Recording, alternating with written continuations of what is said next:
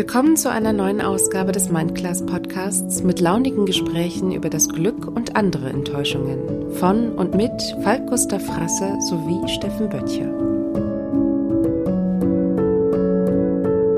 Und es stehen über 1000 Menschen auf diesem Platz, stumm und starren in ihr Handy. Und du siehst über 1000 Handys leuchten. Ich habe gedacht, es ist irgendwas passiert. Also irgendwie, weiß ich nicht, ein Erdbeben, Außerirdische sind gelandet und die lesen jetzt gerade alle oder verfolgen auf dem Bildschirm, was passiert ist oder irgend sowas. Und ich habe so richtig Flattern gekriegt, was das ist. Und ich war ja nur mit meinem Sohn da. Ich sage, ey, was ist denn da los? Und dann ging, kam der wieder und erzählte, du, die spielen alle Pokémon.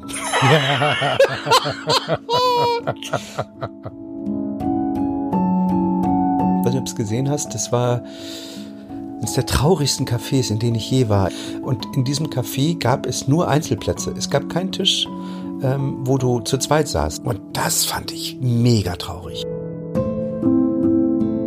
Ja, das sind das, aber das ist so ein Ding mit Kulturen und genau für den Teil des Gesprächs, Leute, wenn da draußen irgendein japanisches Mädel oder ein japanischer Junge zuhört, wir müssen uns darüber unterhalten. Das finde ich, das finde ich halt so geil. Das können wir übrigens überhaupt mal überlegen, ob wir mal ähm, uns durch die Kulturen graben wollen, indem wir da so, so Dreiergespräche machen. Finde ich so eine spontane Idee gerade.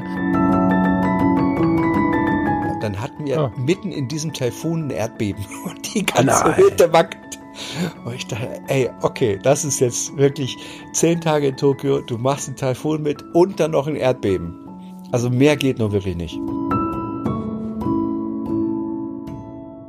Ich grüße dich, mein lieber Falk. Schönen guten Abend, Steffen. Na, wie geht's dir? Sehr gut. Jetzt warst du nur zu schnell, weil ich musste noch schnell Instagramisieren und jetzt bin ich bereit. Instagramisieren, was Ja. heißt das denn? Das heißt, ich musste noch so einen Post machen, bereit für die Aufnahme für den Ah. Podcast. Ja, schönen Du bist- guten Abend. Du bist wieder im Land. Ja, du auch. Wie war's in Texel? Auf Texel. Auf in über, es war unfucking fassbar entspannt und ähm, inspirierend. Ja, aber jetzt fängst du mit Texel an. Ich bin total neugierig, wie es äh, in Tokio war, lieber Steffen. Äh, ja, Tokio war, ähm, ach du, da weiß ich gar nicht, wo ich anfangen soll. Äh, Tokio war, war so irgendwie auf eine Art, so wie es erwartet, äh, wie man es erwartet. Äh, Wenn einem alle sagen, wenn du dahin fliegst, die sind völlig crazy. Das ist eine, äh, ein, ein total verrücktes, äh, eine total verrückte Stadt und, und alles ist so ein bisschen auch dystopisch und äh, dann ist man da und irgendwie war's das dann auch, ja. Also von, von verrückt äh, über dystopisch über wow, was für klare Linien. Ey, es gibt ein Land, wo, wo Leute leben, die noch deutscher sind als wir. Echt? ja, das ist verrückt. Also ich weiß gar nicht, wo ich anfangen soll. Also mh, Vielleicht Was- überlegen wir mal kurz. Also ich wollte dich jetzt auch gar nicht, ich habe dich jetzt so voll weggeschoben, ne? so hey, ich erzähle dir nichts, sondern ich denke, wir fangen mit Tokio an, weil über Texel habe ich schon eine Stunde äh, bei Fotografie tut gut erzählt und ich erzähle so. dir natürlich gerne aber nochmal von Texel, gar keine Frage. Aber ich kann mir auch einfach deinen Podcast anhören. das kannst du auch machen. Findest du denn noch ein bisschen mehr als die drei Worte? Willst du uns ein bisschen mitnehmen? Ich meine, wir haben deine Stories wahrscheinlich fast alle gesehen, Hm. aber Stories ist ja, da sind halt dann ein Ja, das ist Fotos am eine. Tag so, ne? Also ich glaube, hm, ich würde einfach mal äh, anfangen damit, also wie ich angekommen bin. Ich bin angekommen, ähm, was mir als erstes aufgefallen ist, dass es unfassbar sauber ist. Also das hätte also sauberer als bei uns. Ich komme ja nun viel rum in der Welt und äh, du siehst, auch die Schweiz ist sehr sauber, aber Tokio ist noch mal sauberer. Ähm, das, ich weiß nicht, also dir kommt das vor, wenn du da aus der, ich bin vom, vom, vom Flughafen mit der U-Bahn quasi reingefahren in die Stadt, steigst aus und du siehst die Straßen, das sieht aus, als wäre eine Putzkolonne in der Nacht da gewesen und hätte die Straßen geschrubbt. Richtig sauber. Okay. Ähm, es gibt dort überall äh, auf der Straße ein, ein Rauchverbot, also fand ich sehr angenehm. Äh, deswegen fehlen auch Zigarettenstummel. Also es ist einfach ähm, eine unfassbar saubere Stadt. Das Zweite, man erwartet von so einer riesigen Metropole ein unglaubliches, so wie ich es gewohnt bin in Asien, eine unglaubliche Kulisse, eine Lautstärkekulisse, eine, eine wahnsinnige Akustik. Nix. Totenstille. Das hat das, das Zweite, was mich so völlig irritiert hat, war diese Totenstille. Also die Autos sind alle sehr gedämpft, es schreit keiner rum, es pfeift keiner, die Leute reden nicht auf der Straße. Es gibt abgefahrenerweise mh, Fußgängerspuren, so wie es bei uns Autospuren gibt, also es gibt ja bei uns Rechts- und Linksspuren, das gibt es dort äh, überall in den U-Bahnen und auch auf äh, hochfrequentierten Fußgängerwegen ähm, Pfeile, auf denen du in, also ne, linke Seite bitte nach vorne, rechte Seite kommt dir entgegen Mhm. und ähm, das, du, du merkst auch richtig schnell, ich weiß nicht, was zuerst da war, ob das Handy oder die Pfeile. es macht, es macht durchaus Sinn, weil die Leute, das ist das dritte, vierte, was mir aufgefallen ist, die glotzen in ihr Handy, dagegen sind wir noch nicht, also dagegen wirkt Deutschland, als hätt- hätten sie hier das Handy gerade eingeführt. Also die Leute laufen quasi mit dem Ding vor der Nase durch die Straßen. Und wenn diese Fußgängerspuren nicht wären, würden sie wahrscheinlich permanent aneinander knallen. Also, Wow. ähm, ja, das ist auch so eine Sache, die mir, die mir irgendwie aufgefallen ist und, und, und dann merkst du, dass die sich alle wahnsinnig dran halten, auch bei den Rolltreppen, dieses links äh, Geh, Geh, Stehgebot, ne? Die stehen links, ne, links äh, stehen, rechts gehen. Und selbst wenn da keiner geht und selbst wenn dann nichts äh, steht keiner rechts, also selbst wenn da keine gerade keine hohe Frequenz ist und das sind nur so ein paar Leute, stehen die trotzdem links. Da würde sich keiner trauen, rechts zu stehen. Das ist so, ey, ich war wirklich so die ersten Stunden bin ich da durchgelaufen und dachte, Alter, was ist denn hier los? Ähm, aber das skurrilste, Falk, das skurrilste kommt erst noch. Ich bin dann ähm, ein bisschen durch die Gegend aus dem Hotel rausgelaufen. Ähm, und äh, wir waren, ach so, ich wollte gleich, es gibt ein, das größte Kamerakaufhaus der Welt, also ein Kaufhaus, wo es was voll ist mit Kameras. Und es, es heißt, es ist der größte Kamerastore, den es gibt auf der Welt. So. Und da dachte ich, und der war bei mir in Fußnähe. Da habe ich gedacht, okay, gehst du mal hin. Alter, also okay, es war völlig skurril, weil es gibt dort offenbar jedes Objektiv, was du dir vorstellen kannst. Also selbst die, selbst die völlig skurrilen Objektive, wo du denkst, naja, die kommen jetzt von irgendwo. Also selbst äh, Objektivhersteller, von denen ich noch nie gehört habe, liegen darum. Ähm, aber auch wo Vogtländer und und natürlich Zeiss und die deutschen Firmen und und also alle Kamerahersteller, alle Kameras, jedes Modell, alles, was du dir vorstellen kannst. Und ich bin da rummeandert, alle Rucksäcke, Kamerarucksäcke, jedes Zubehörteil, du wirst wahnsinnig. Du wirst komplett wahnsinnig. Ich bin da durch die Gegend gelaufen mit einem fetten Grinsen und irgendwann dachte ich so gegen, ich, das muss dann sieben, acht Uhr abends gewesen sein. Aber weißt du was? Ey, ich bin doch nicht in Tokio, um mir hier Kameras anzugucken. Ich gehe jetzt mal runter und dann bin ich nach unten gegangen. Falk, du hast, ich habe es gefilmt und ich werde es in die Shownotes reinpacken, weil man es nicht glaubt.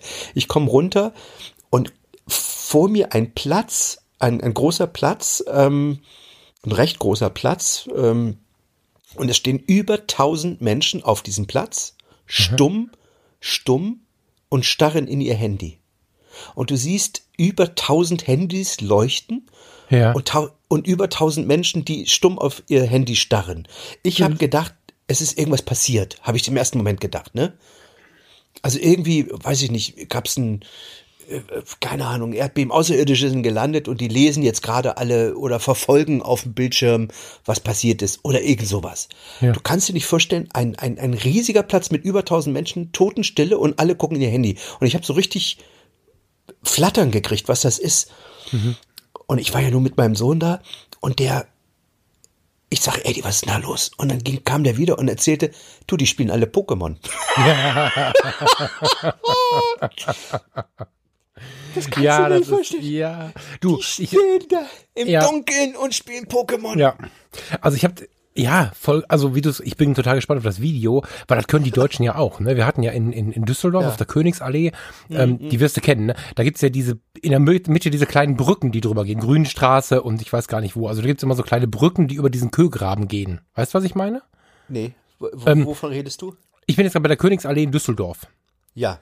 Da hast du in der Mitte ja den Kögraben, also den Fluss in der Kenn Mitte oder den Alles. Tümpel Ja, oder ja. so. Und darüber gehen zwei so Brücken oder drei, glaube ich sogar. Okay. Hm, Zwei davon waren bestimmt ein halbes Jahr gesperrt, weil so viele Pokémon-Spieler auf der Königsallee unterwegs waren, dass es ganz viele Unfälle gab. Und so war diese, waren diese Brücken für den Verkehr gesperrt und darauf standen hunderte von Leuten. Allerdings war da sehr viel Trubel, die haben auch miteinander geredet und so. Was du jetzt gerade beschrieben hast, hat mir echt eine Gänsehaut gemacht, weil diese dahinter verbundene oder die damit verbundene Disziplin wird es ja wahrscheinlich sein. Ne? Das ist so, Ganz da bin genau. ich extrem das, gespannt auf das Video. Krass. das ist dieses, ähm, was dir auch auffällt, ähm, auf dem Weg dahin und auch, also jeder, also die haben eine, die, die, und die, die ordnen der Pflichterfüllung alles andere unter. Und jeder noch so, man würde in Deutschland sagen, nieder, äh, nie- niedere Arbeit, ich weiß nicht, wie man das hier bezeichnet. Also es gibt dort zum Beispiel, ne, es gibt dort zum Beispiel offenbar, also ich weiß es nicht genau, aber äh, jede Ausfahrt, äh, Garagenausfahrt aus, ähm, aus einer Tiefgarage, die einen Fußweg kreuzt. Ich weiß nicht, ob das eine Verpflichtung ist, aber es, es stand an jeder Garagenausfahrt, Tiefgaragenausfahrt, die einen Fußweg kreuzt, stehen ein bis zwei Leute, die immer in dem, für den Fall, dass ein Auto kommt, aus der Tiefgarage, den Fußgängerverkehr aufhalten. Mit einer roten, mit einem roten Leuchtestab und so eine Art Befehl rufen. Aber so richtig zackig. Weißt du, dann brüllen die und dann bleiben alle stehen und dann fährt das Auto da raus. Wenn es gerade viel Autos sind, dann wird auch das Auto angebrüllt auf eine bestimmte freundlich, das ist so eine freundlich bestimmte Art und dann bleibt das Auto stehen. Und dann, und selbst diese Jobs werden mit einer Inbrunst und mit einer großen Würde äh, umge also äh, vollzogen. Da stehst du daneben und denkst, alter Falter, die haben richtig Spaß bei dem Job. Das ist Wahnsinn. Und dann habe ich gesehen am nächsten Tag morgens eine das muss eine Brandschutzübung gewesen sein. Alter, ich müsste das eigentlich auch. Ach, weißt du was? Ich stelle das auch äh, in die Shownotes.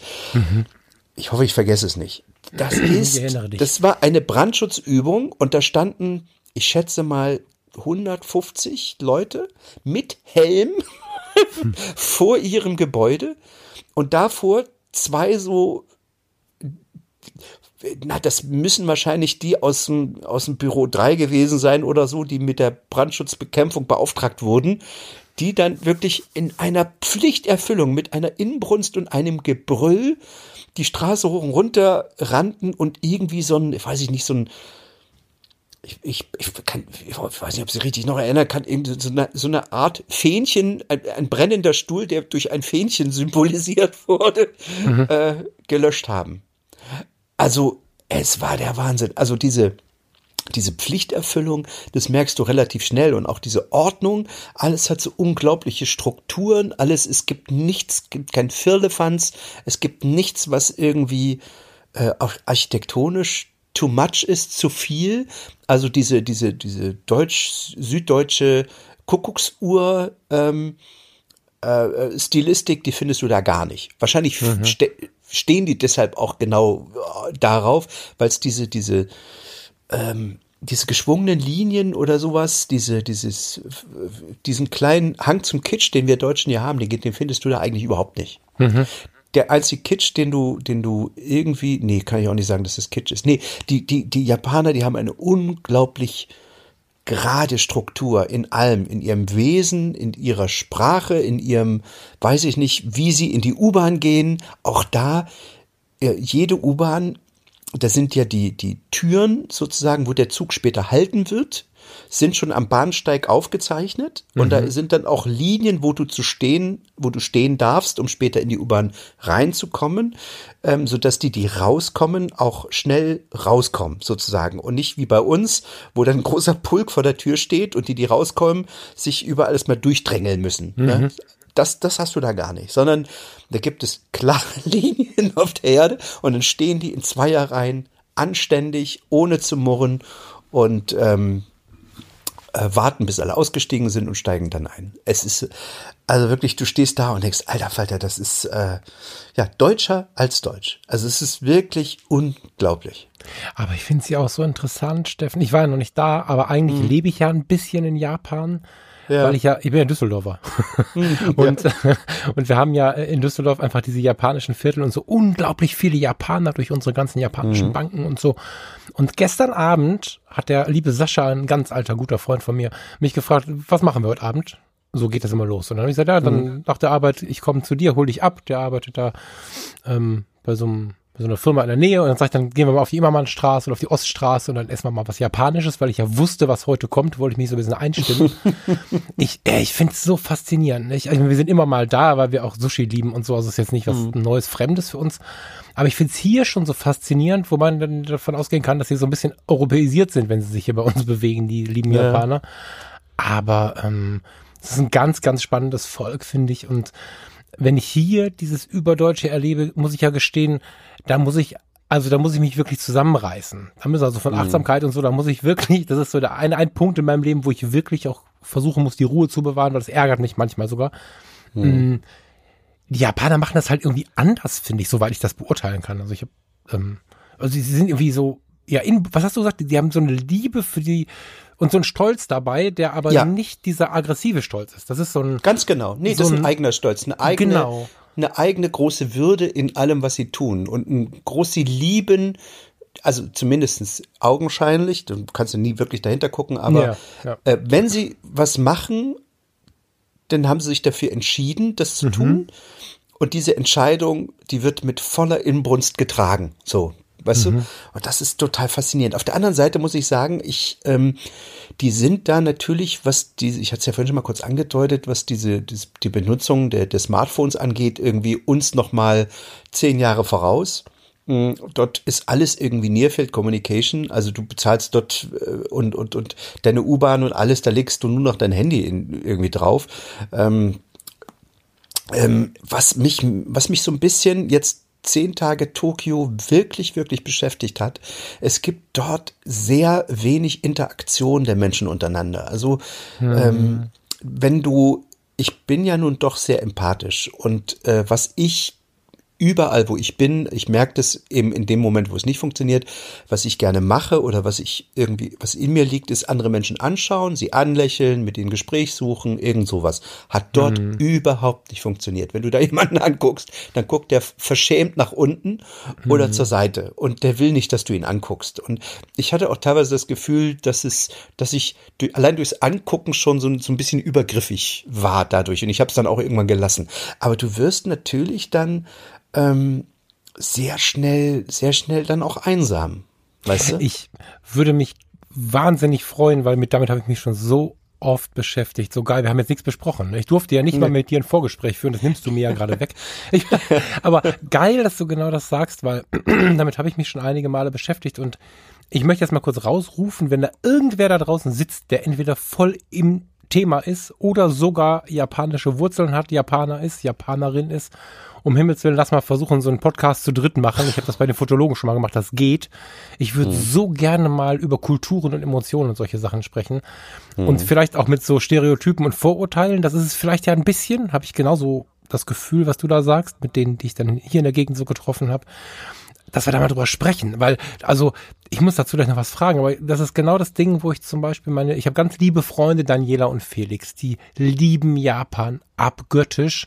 Hm. Sie, sie fliegen mit ihren kleinen Kindern in den frühesten Monaten schon nach Japan. Gut, sie ist Kinderärztin, da mache ich mir jetzt keine Sorgen um die lange Flugzeit, aber die sind so Japan verliebt und die haben mir so, schon so auf den Mund wässrig gemacht, aber immer muss ich dann fragen, wie ist denn so mit mit drankommen, weil ich ja auch so einer bin. Ich muss ja, also emotional und Ruhrpott und empathisch, das ist ja ein Problem. Ich muss immer alle voll labern und ja. muss immer alle fragen, wie es denen geht und so Sachen. Und, mhm. und, und ähm, das ist, hier geht's manchmal, wenn die schon ein bisschen hier sind, hm, merkst du richtig so. Aber, also die haben halt auch erzählt, dass die Begegnungen, wenn sie länger andauern und Vertrauen gesch geschaffen wird und so, aber es ist trotzdem ein Riesenprozess. Also das ist offensichtlich mhm. was, also wenn du die jetzt, wenn jetzt irgendwen fragst an der Bushaltestelle, wie geht's dir? Hier wird man sich kurz wundern, aber glaube ich antworten. Das wäre ja. da glaube ich ziemlich krass so. Das wäre glaube ich ziemlich Genau, auf der, ne? auf der anderen Seite sind die Begegnungen, die geführt werden, die man beobachtet, ähm, getragen von einer unfassbaren Höflichkeit. Also Mhm. du merkst richtig, es wird eine, ein, ein, es wird ein gewisser Abstand gelassen, eine gewisse Distanz. Es gibt äh, ein gewisses Lächeln, aber nur ein gewisses Lächeln. Bei der Verabschiedung äh, ist nicht wie bei uns so umarmen und auf die Schulter klopfen, sondern es im despektierlichen Abstand wird sich verbeugt und zwar mehrfach, indem man, äh, während man sich verbeugt, permanent nach äh, rückwärts läuft und so. Auch wenn du, wenn du da bezahlst oder irgendwas, es wird dir alles immer mit zwei Händen gegeben. Du es ist niemand, der dir so eine offene Hand mit, mit Klimpergeld oder irgend, oder irgendwas in die Hand drückt, sondern es wird mit zwei Händen überreicht und du hast es bitte schön auch mit zwei Händen anzunehmen irgendwie. Also, ähm, das, da merkt man schon, das ist, äh, das fand ich wiederum sehr, sehr angenehm. Ne? Also dieser, dieser höfliche Umgang, dieses überhaupt nicht kumpelige, so, ähm, sondern es war alles, also man, das, das, man fühlt sich dann auch relativ schnell wohl auf eine Art, obwohl ich jetzt irgendwie gesagt habe, ich als empathischer Mensch bin, fühlte mich einsam, aber du fühlst dich wohl, weil du äh, gemerkt oder weil du merkst, dass, das, dass, dass diese Freundlichkeit, wenn du dann jemand, also ich, wenn ich war in der Apotheke, weil ich mir eine riesen Blase gelaufen hatte nach zwei Tagen ähm, und äh, das war so geil, wie der Typ mir geholfen hat und wie freundlich und höflich der war, dieser Apotheker. Das, das war wirklich Wahnsinn. Das nächste, was mir extrem aufgefallen ist und äh, das hatte ich irgendwie gar nicht so, ich wusste das, aber ich hatte es nicht so auf dem Zettel. Das sind öffentliche Toiletten. Alter Falter. Falk, du kannst, also das ist wirklich, da stand ich mit, also das klingt jetzt doof, offenem Mund da. Bitte was? Nee, mit offenem Mund. Ach so, ja. ja. Also du, du, du vermeidest, also ich jedenfalls, wenn ich in anderen Ländern, aber auch in Deutschland bin, vermeide ich es wirklich, wie es geht, auf irgendein öffentliches Klo zu gehen. Ähm, ich trinke weniger, ich esse weniger, einfach nur, weil ich keinen Bock habe, in, so, in diese Stinkebuden zu gehen, die es ja bei uns gibt. Dort kannst du in die letzte Bahnhofs, in- ins hinterletzte Bahnhofsklo geben. Alter, du willst in die Klokabine rein, weil, weil, Alter, das kannst du dir nicht vorstellen. Das ist ein Palast. Das ist ein abgedichteter Palast und in diesem Palast sind Lautsprecherboxen, wo du dir Musik aushören kannst. Du hast eine, eine sich selbst reinigende Klobrille. Dieses ganze Ding ist irgendwie ein riesiger Computer, ähm, der nur darauf aus ist, dass es dir gut geht. Die Klobrille wird vorher desinfiziert, gereinigt 20 Mal und, und man will sich ja nicht draufsetzen, aber sie ist warm, sie ist vorgeheizt. Echt? Ja, die ist vorgeheizte Klobrille. Du denkst, Alter, was ist denn hier los? Und dann so ein, du, du kannst ja die Knöpfe nicht lesen. Drückst du da drauf, drückst du da drauf. Überall wirst du von unten mit Wasser beschossen ähm, und geföhnt und die Musik geht an und du, also wirklich, du. Ich habe das Foto gesehen, was ist Story? Ich glaube schon, ne? hast es mir geschickt, Ja. ich weiß gar nicht mehr. Ir- Irgendwo auf irgendeinem Story. Weg. Ja, genau, auf irgendeinem Ich Weg war du überfordert, weil du sitzt da, Alter, und du willst eigentlich nur spülen und denkst, scheiße, auf welchen Knopf drückst du denn jetzt? Hast du Demolition Man gesehen? Da war das auch so. Oh In Mann, 90ern. nee, hab ich nicht gesehen. Na, egal. Jeder Hörer wird's, der es gesehen hat, wird es jetzt verstehen. Da war es halt auch so. Also, ich muss aber auch sagen, auch bei uns hier ist es ja so, dass die, dass die Klos bei den japanischen Restaurants einfach immer geil sind. Das ist so. Und Stereomusik, ne, hinter dir rechts, links eine Lautsprecher und so, das ist schon auch so, ne? Spannend. Und wieso kann man denn, also wieso funktioniert es, dass es in Japan Toiletten auf diesem Niveau gibt, ohne dass du irgendwo auch nur irgendeine Toilettengebühr bezahlen musst? Bei uns zahlst du, weiß ich nicht, 70 Cent äh, bei, wie heißen die, wo du dann immer den Bon Ähm, kriegst? Sanifair. Sanifair? Und die Ähm, anderen gibt zwei. Ja. Genau, aber das, das Niveau ist nicht, ist nicht, nicht ein Viertel dessen, was, Ja. was du in Japan kriegst. Und da geht es auch. Und was ich so abgefahren finde, wie die sich so eine, so eine Klokultur bei denen entwickelt hat, dass offenbar diese, diese Musik oder die beheizten Klobrillen und dieses, äh, ähm, diese, diese, diese unterschiedlichen, jetzt, also mal ganz ehrlich, die haben, du wirst in unterschiedlichen Sprühstärken und verschiedene Sprüh, äh. Von unten wird dir der Arsch sauber gemacht. Das kannst du dir nicht vorstellen. Also das wird wirklich, es ist der Wahnsinn. Du, du kannst dir, weißt du? Also, ja, Hammer. du kannst dir da die, die, die, den, den, den Sprüh sozusagen, äh, die, die, die Sprüh, nicht nur die Sprühstärke, sondern auch den Sprühwinkel dir vorher, also d- vier, fünf verschiedene und so, und du wirst, und du denkst, alter Falter, und das ist alles so picobello sauber. Und du denkst, ey, wieso klappt das denn dort? Und bei uns sieht das immer aus wie, wie Christiane F. vom Bahnhof Zoo, weißt du? Ja, das sind das, aber das ist so ein Ding mit Kulturen. Und genau für den Teil des Gesprächs, Leute, wenn da draußen irgendein japanisches Mädel oder ein japanischer Junge zuhört, wir müssen uns darüber unterhalten. Das finde ich, das finde ich halt so geil. Das können wir übrigens überhaupt mal überlegen, ob wir mal ähm, uns durch die Kulturen graben wollen, indem wir da so, so Dreiergespräche machen. Finde ich so eine mhm. spontane Idee gerade. Mhm. Guck mal, wenn du, wenn du, du bist ja so viel rumgekommen, wenn du dich auf den Toiletten dieser Welt umschaust. Ja. Ne? Also ich meine, in Deutschland ist ja vieles hinter langen Hecken und hohen Mauern. Das muss man immer so sagen. Das ist ja mhm. nicht selten so. Und genauso ist ja auf den Klos. Du bist, du bist echt in guten Gesellschaften, gehst auf die Toilette und wenn da nicht vor einer halben Stunde jemand war, der sauber gemacht hat, dann musst du dir echt, manchmal fühle ich mich wie bei eins, zwei oder drei, wo ich vor den, vor den Toilettendingern stehe und mir die richtige Tür aussuche, wo es noch irgendwie erträglich ist, so. Mhm. Ne? Und dann in Japan hast du dieses Extrem. Ich habe mal versucht, in, ich, das heißt versucht, ich musste, das ging einfach nicht anders. In Honduras musste ich mal eine öffentliche Toilette in so einem, also ich musste da halt rein. Und ähm, da waren halt Tiere, sechs, sieben hm. Tiere, die ich im Leben noch nie gesehen habe, die mir wirklich Angst gemacht haben. Hm. Die Toilette hat noch nie im Leben jemand geputzt. Und es war so ein kleines, so ein Höckerchen daneben. Und da lagen keine Klorollen drauf, das ist jetzt kein Witz. Da lagen Blätter drauf. Ne? Und das sind so, und es ging nicht anders. Ich hatte auch keine Möglichkeit, irgendwen zu fragen, ob er Tempos hat. Ich, manchmal gibt es das ja, ich hatte einfach keine Wahl mehr. Und das finde ich so spannend, was so über die Welt verteilt so passiert irgendwie. Das ist Hammer. Also das ja. finde ich. Lass uns über Toiletten sprechen. Was ich auch wahnsinnig angenehm fand, ähm, dort ist diese Kartenzahlungsding überall. Also du brauchst wirklich eigentlich, eigentlich brauchst du gar kein Bargeld. Was ist mit haben, Trinkgeld? Wird nicht angenommen. Also wenn Ach. du den Trinkgeld gibst, das, das finden sie äh, ganz schlimm, weil es, mhm. ähm, so hat man mir gesagt, Dort ist es sehr unüblich, weil man symbolisch sozusagen äh, sich über den Gastgeber stellt. Na, ne? also wenn ich jetzt jemandem Trinkgeld gebe, dann stelle ich mich über den und sage, hier, du hast es nötig, ich, ich kann es mir erlauben. Ah, okay. Und das wäre sozusagen, ähm, äh, ist nicht, geziemt sich nicht. Und es wird, ähm, also es wird auf jeden Fall, so habe ich das in diesem Buch da vorher gelesen, es wurde auch immer auf den Yen rausgegeben. Also es wird dann, wenn du dann doch mal irgendwo was bezahlt hast oder so. Also ähm, ähm es wird. Jetzt habe ich einen Konflikt, wenn ich japanisch essen gehe. Was mache ich denn jetzt? Das wusste ich nicht. naja, Japaner okay. in Deutschland sind da, glaube ich, anders. Die nehmen das gerne. Ja. Ne? Ja, ja. Ähm, was ich, was ich sehr cool fand dort, eine Sache, die mir äh, wirklich extrem, extrem gut äh, gut gefallen hat. Die haben dort, auch wenn das jetzt komisch klingt, ein, ein, äh, Automat, ein Getränkeautomatennetz, eine Dichte an Getränkeautomaten, mhm. ähm, dass du, wenn du an einem stehst, schon den nächsten siehst, immer. Und Ach. in diesen Getränkeautomaten hast du alle möglichen Getränke von kalten Kaffee, heißen Kaffee, kalten Tee, heißen Tee, ähm, aber auch äh, Cola, Pepsi, ähm, äh, grün, also alles, was, alle Getränke, die du irgendwie vorstellen kannst. Mhm. Und bezahlen kannst du da natürlich auch mit Cash, aber die haben dort, äh, das nennt sich Pasmo, Pasmo-Karte.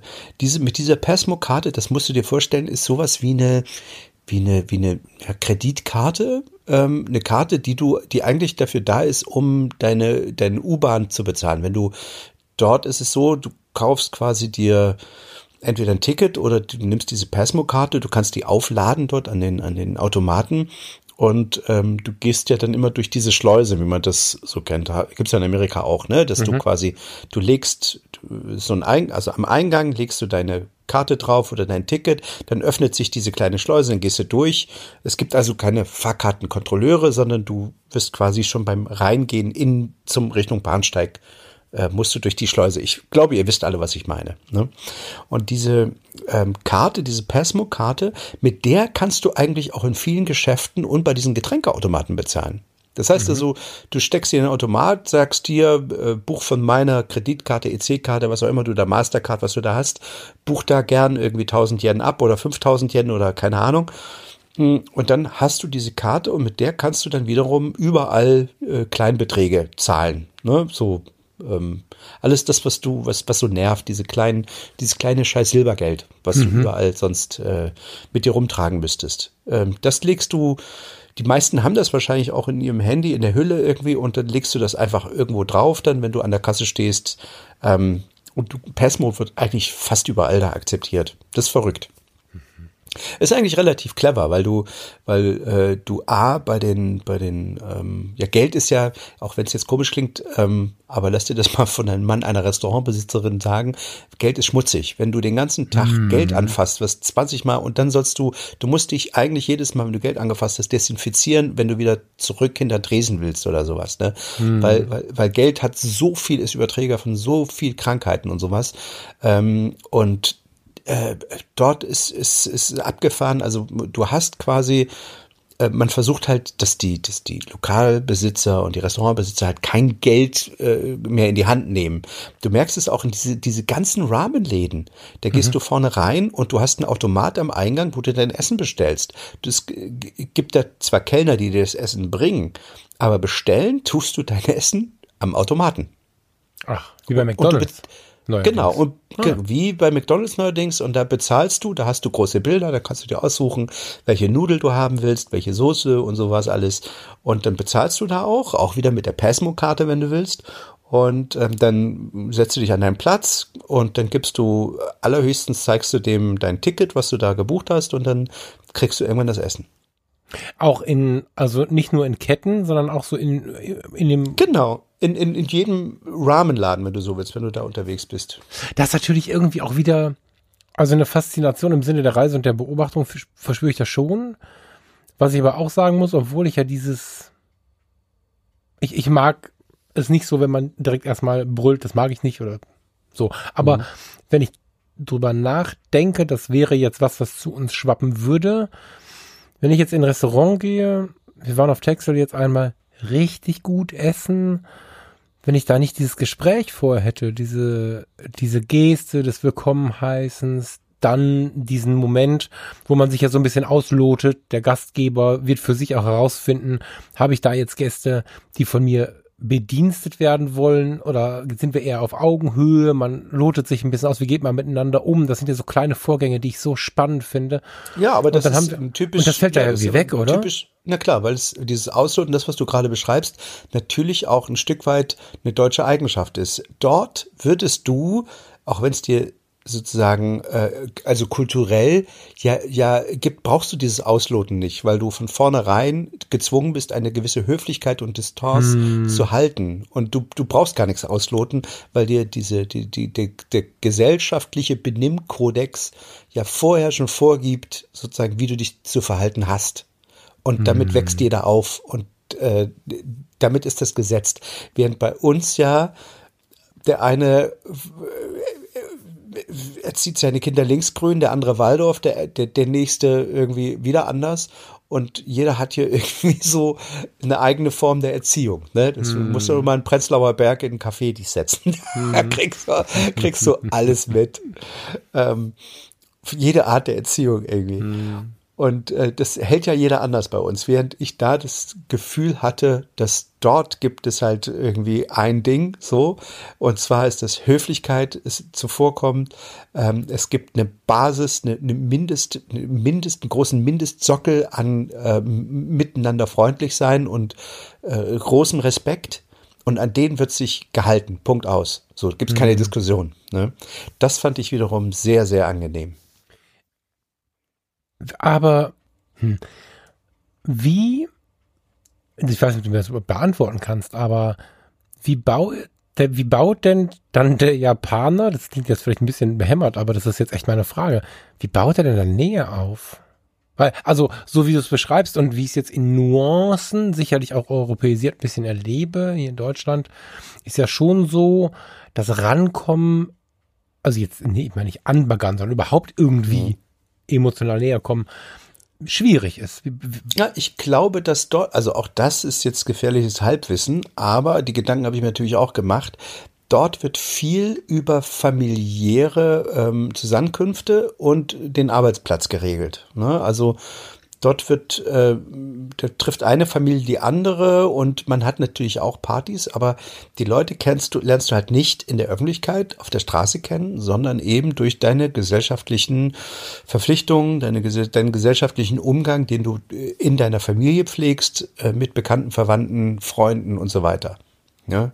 Und mhm. das auch am Arbeitsplatz. Also ich glaube, dass da eine Menge mehr läuft als möglicherweise bei uns. Wobei ich glaube, wenn du dir eine deutsche Statistik aufmachst, die meisten Beziehungen bei uns auch am Arbeitsplatz entstehen ähm, oder über Familie, Freunde und sowas. Ich glaube, ja. die wenigsten, wenn du eine Statistik guckst, werden die wenigsten Beziehungen bei uns in der U-Bahn geschlossen.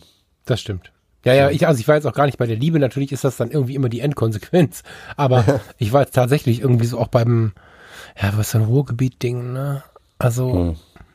ich war überhaupt beim Kontakt, beim Hallo sagen, beim schönen Tag wünschen. Das ist das, was dir dann fehlt. Also wenn du, ah, okay. du bist ja nun auch ein, jemand, der ähnlich wie ich sehr offen ist, sehr, sehr, also ich unterhalte mich gerne ungefragt mit Menschen auf der Straße. Genau, ja. ähm, ja. Das ist, deswegen mag ich dieses Restaurant so, ne, bei meiner Frau. Ich setze mich da rein, kommt einer rein und dann habe ich 20 Minuten zu quatschen. Also mhm. ich kann das. Ich, ähm, und das mir auch, das muss auch nicht immer tiefgehend sein oder sowas. Aber mir macht es Spaß, mich mit Leuten zu unterhalten. Und immer, und wenn es auch nur kurz ist, in deren äh, ja, in deren Leben kurz einzutauchen, ob es auch nur ein ganz kleines, kleines bisschen ist oder sowas, ne? Hm. Ja, also ich fand, ähm, ich fand es sehr, sehr, sehr abgefahren. Und dann kam natürlich irgendwie ein Umstand, wo ich äh, sagen muss, äh, da musste, das musste erst mal schaffen. Ähm, das erste Mal in Tokio, äh, zehn Tage und dann auch noch den schwersten Taifun zu erwischen, den es ja der Wetteraufzeichnung gab. Also das äh, kam und so drei Tage vorher kriegte ich irgendwo, ich kriege ja immer so Push-Up-Meldungen von, von Spiegel, NTV und keine Ahnung von allen möglichen. Und dann kriegte ich äh, größter Taifun aller Zeiten, äh, kommt in Richtung äh, Japan. Und ich dachte, alles, was denn hier los? Mhm. Dann habe ich das gelesen, so ich glaube zwei Tage vorher oder sowas hieß es, äh, da kommt was. Und ähm, dann hast du das schon so gesehen bei, bei ähm, verschiedenen, in verschiedenen Läden, dass man sich darauf vorbereitete. Dann wurden so Sandsäcke ausgepackt, die hat man schon gestapelt vor den Läden. Man hat irgendwie Folie äh, an den Fenstern verklebt. Ähm, dann kriegten wir im Hotel vom Hotel so, so einen kleinen Zettel aufs Zimmer gelegt, dass ähm, die am Samstag war das ja, die, die, der öffentliche Nahverkehr eingestellt wird am Nachmittag und dass es ähm, sicherer wäre, im, ja, in den Hotelzimmern zu bleiben, dass es sehr lebensgefährlich ist, wenn man draußen unterwegs ist. Man äh, verwies uns noch auf eine, auf eine Webseite, wo wir, wo wir quasi uns nochmal nähere Informationen holen können. Da habe ich dann auch mal geguckt. Da stand in etwa das Gleiche drauf. Ähm, ja, dass man selbst äh, niemanden helfen soll, sondern professionellen Leuten quasi die Hilfe überlassen soll, lieber professionelle ähm, ja, Feuerwehr und so, ne, den mhm. quasi Bescheid sagen soll, da hinten muss geholfen werden oder so, statt sich selber in Gefahr zu begeben. Also all sowas stand da irgendwie da und dann dachte ich, naja, komm, hm, ab 14 Uhr, also der Taifun, der, der höchste Peak sollte kommen gegen 20 Uhr abends. Und ähm, ich bin morgens um 8 Uhr, 9 Uhr wach geworden. Und da war draußen, es hat geregnet, aber es war noch kein derber Wind. Also es war wirklich nur richtig viel Regen. Mhm. Und das war mega skurril, weil es war wirklich so eine, hier würdest du sagen, so ein Platzregen. Ne? Kennst du das? Mhm. Sommerplatzregen, ja. wo auf einmal so das Gefühl sechs Liter pro Quadratmeter innerhalb von zehn Sekunden runterkommt. Mhm. Ähm, und das war dann plötzlich durchgängig. Und du kommst aus der Tür raus und das zweite Komische war, es waren 27 Grad oder sowas. Also sau heiß. Es, und dann diese, diese, diese derbe Regen die ganze Zeit. Also du hast irgendwie, es war etwas, was, was ich so noch nicht, also ich, ich hatte in Vietnam schon Regen erlebt, aber es war noch nicht so heiß und nicht so viel, weißt du? Mhm. Ähm, und dann bin ich wirklich durch die Gegend gelaufen ähm, und hab ähm, Eddie ist auf dem Zimmer geblieben, also ich habe ihn bewusst auch auf, auf dem Zimmer gelassen, ist er lass mich mal. Ähm, er wollte auch irgendwie Animes gucken und lesen, er hatte sich so viele Comics geholt und äh, war da sowieso im Himmel irgendwie. Und dann bin ich alleine losgestiefelt, um ein paar Fotos zu machen und äh, Halleluja. Also ich habe wirklich ein paar geile Fotos gemacht, nicht viel, weil dadurch, dass es so stark regnet, war die Sicht auch echt äh, erbärmlich. Ne? Also mhm. du hast ja wirklich nicht, nicht viel gucken können und die Kamera konntest du auch für maximal vier Sekunden irgendwie oben lassen. Ähm, ich habe mir dann extra noch so, so ein Hütchen, also äh, in diesem Kamerastore gab es so Regencapes für, für Kameras irgendwie, habe ich mir noch geholt. Ähm, die ist zwar dicht und alles, aber du weißt ja, wie es ist. Ja, so ein Taifunregen ist ja nun doch nochmal eine andere Schwierigkeit. Ähm, und dann bin ich da locker nochmal an dem Tag, ich habe ja immer einen Schrittzähler dabei, Entschuldigung, ähm, und bin trotzdem nochmal morgens äh, 20 Kilometer durch diesen Taifun gelatscht. 20 Kilometer? Ja, wir waren jeden Tag über 20 Kilometer. Ja, du hast irgendwann äh, gepostet, das war aber nicht ganz so viel. Krass, okay. Ja. Und ähm, ich bin da wirklich von um neun, weiß ich nicht, bis, bis zur letzten U-Bahn bis 14 Uhr irgendwas. Ähm, da fuhr die letzte U-Bahn oder letzte S-Bahn und dann war auch auf den Schlag der Nahverkehr eingestellt. Ähm, äh, bin ich rumgelaufen und habe Fotos gemacht. Also ähm, ich sag mal so, von den äh, 200 Fotos, die ich gemacht habe, sind glaube ich, so sechs, sieben so geil, dass ich sage, alles klar, okay, die sind's. Und dann fallen aber auch diese anderen 190 Fotos hinten, unten runter. Also, mhm. weißt du, du machst so 200 Fotos und dann hast du so sechs, wo du sagst, Alter, sind die geil. Und dann mhm. kannst du aber die anderen 194, weil die sechs so geil sind, ganz eigentlich vergessen. Du sagst, scheiße, die brauchst du gar nicht zeigen, weil die anderen sechs schon so geil sind, dass die anderen 194 kannst du komplett knicken. Da, das ist ein guter Schnitt. Das ist ja, das ist ein extrem gut. Ich habe ja ein paar davon gesehen, glaube ich, ne? Oder hast du noch nicht ein, Eins habe ich, nee, nee, nee, eins habe ich, aber das war noch nicht mal eins der guten. Also Ach, was? ich habe mir die, oh, die guten jetzt äh, aufgehoben, weil ich, ähm, naja, ah ähm, ich will die noch mal gesondert. Vielleicht mache ich es mit dieser Blogpost hier. Das, das passt doch ganz gut. Dann kann ich. Also ich dachte, äh, du wolltest wieder Weihnachtstütchen packen irgendwie. Das wäre auch vielleicht nicht. Nö. okay. Ja, also ich äh, in dem Moment, wo du das gepostet, ich weiß jetzt gar nicht, was ich zuerst gesehen habe. Du hast mir irgendwann eine WhatsApp geschickt. Ich bin mir nicht mehr sicher, was ich zuerst von beidem gesehen habe, aber wir waren ja in diesem, mein Gott, in diesem wirklich tiefen, entspannten Flow in, auf mhm. Textelhaltern und ich mhm. hatte mir irgendwie einen Schallplattenspieler mitgenommen. Das war ja dann am Ende war das ja wirklich ganz, äh, habe ich ja in der letzten Episode erzählt, also es war dann wirklich eine ganz ruhige Phase und plötzlich las ich dann dieses Ding von dem Taifun. Taifun, ne? Mhm. war richtig, ja. Und dann habe ich ähm, unsere Nachrichten so ein bisschen gecheckt. Ich meine, jetzt bist du in Holland, kannst die deutschen Nachrichten checken, kannst so ein bisschen europäisch äh, dich im Internet umschauen. Und ich war, abgesehen davon, dass ich, dass ich wirklich mir ein bisschen Sorgen gemacht habe, ja, ich hatte um Gottes Willen guck, dass du da wieder heil nach Hause kommst, aber davon mal weg, war ich ein bisschen erschrocken, dass unsere globalisiert Welt in, in manchen Themen dann doch nicht so globalisiert ist, beziehungsweise dass dann doch so viel los ist, dass wir noch lange nicht alles mitbekommen. Ne? Also ich, ich weiß mhm. nicht, wie viele Leute, die uns jetzt hier zuhören, außer von dir, von diesem Taifun was mitbekommen haben. Also ich checke viele Nachrichten und ich habe die Deutsche Welle, äh, äh, das ist eine meiner, meiner, meiner beliebtesten Apps inzwischen, die Made for Minds. Mhm. Habe ich im Ausland irgendwie kennengelernt, weil das ja immer, wenn du weit weg bist, so der einzige Kanal ist, wo du mal was siehst. Und habe diverse Nachrichtengeschichten, die ich mir so anhöre. Und es war ja kein Wort davon. Und das fand ich schon irgendwie auch interessant. Also ja, na, wobei ich jetzt von dem Taifun, glaube ich, von NTV erfahren habe. Also ich habe das schon äh, aus okay. den deutschen Medien hab.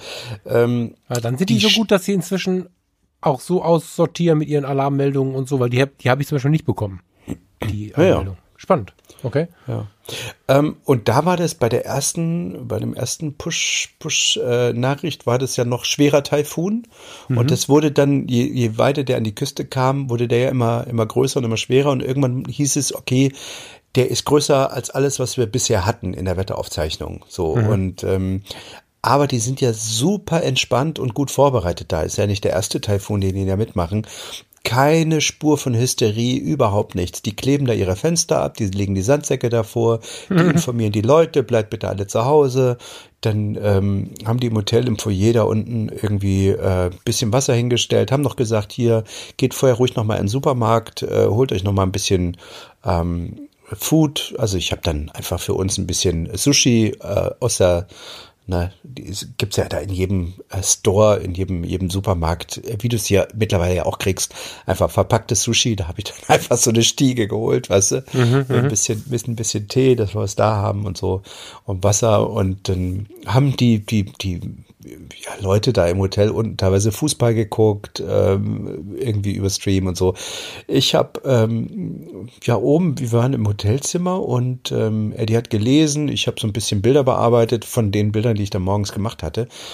Und auf einmal denke ich, sage ich so zu ihm, ey, hör doch mal auf, so zu wackeln, weil der ist manchmal so nervös, mein Sohn, dass der so, kennst du das, wenn die dann anfangen so rumzuwackeln, das Voll. ganze, ja. Der, Kinderkranken, der Kinderkrankenpfleger mir, der, der schreit gerade ja. Ja. Genau. Ja. Und äh, ich guckte zu ihm rüber und der lag aber ganz still da. Dann hatten wir oh. mitten in diesem Taifun ein Erdbeben und die ganze oh Hütte wackelt.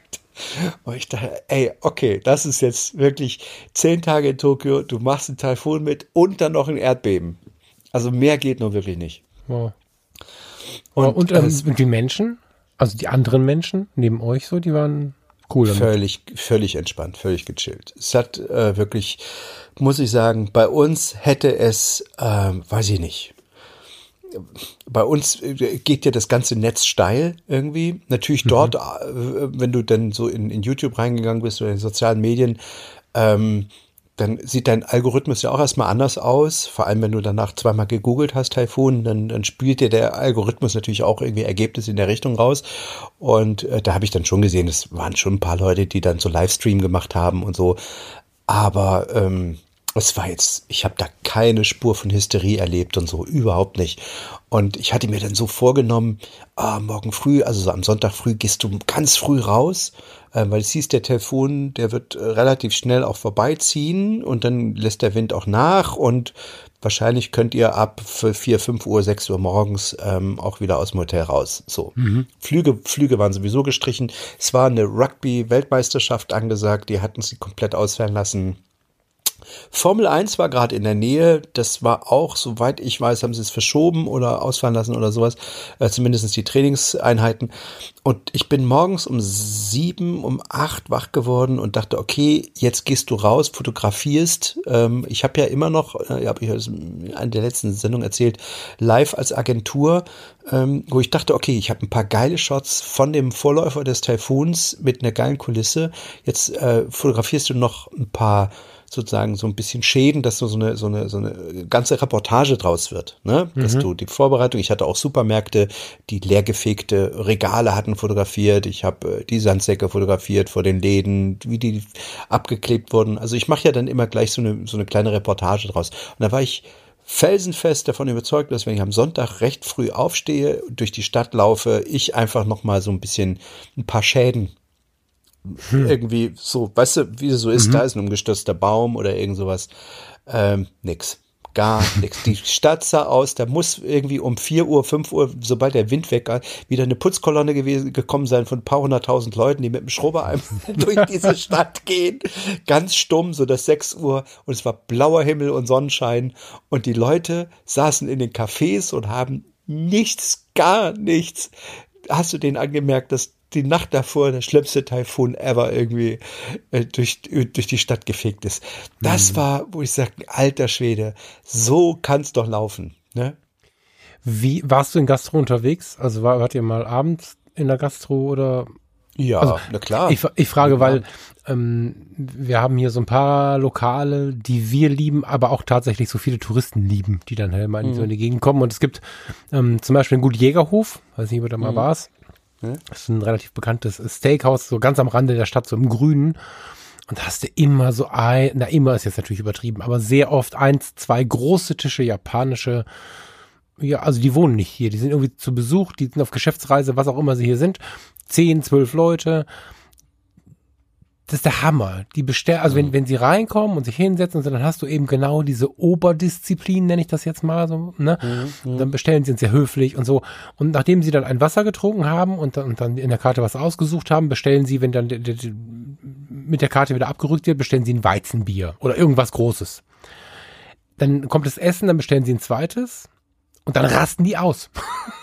das ist, das ist jetzt natürlich so ein bisschen, das, ich bin versucht immer zu sagen, ich kann mich auch nicht erinnern, dass es nicht so gewesen ist tatsächlich, aber es wird ja nicht jetzt jeden Einzelnen betreffen, aber im Großen und Ganzen, in meiner Erfahrung in den vielen Jahren nach dem zweiten Weizen, rasten sie aus, machen Spaß, klopfen sich auf den Schultern rum, nehmen sich in den Arm, ziehen die Krawatten aus, lachen, schreien, tanzen, keine Ahnung, auf eine Art und Weise, wie es dann halt auch tatsächlich dann hier nicht passieren würde. Und das finde ich halt interessant, weil ich mir da dann natürlich die Frage stelle, ist die Kultur genau so, dann finde ich es auch irgendwie cool. Oder sind, fühlen sie sich einfach so sehr in ihren Etiketten verhaftet, dass sie dann woanders so ein bisschen freier werden? Oder hast du das da auch beobachten können? Nee, das, was du jetzt beschreibst, habe ich nicht beobachtet. Okay. Ähm, was ich sehr, sehr verstörend fand, ähm, war der Stadtteil, ich, äh, wie heißt der? Akihabara. Akihabara ist ähm, der Stadtteil ganz bei uns in der Nähe dort, das ist so der Anime-Stadtteil, ne? Dort mhm. ist quasi, ähm, sind Kaufhäuser.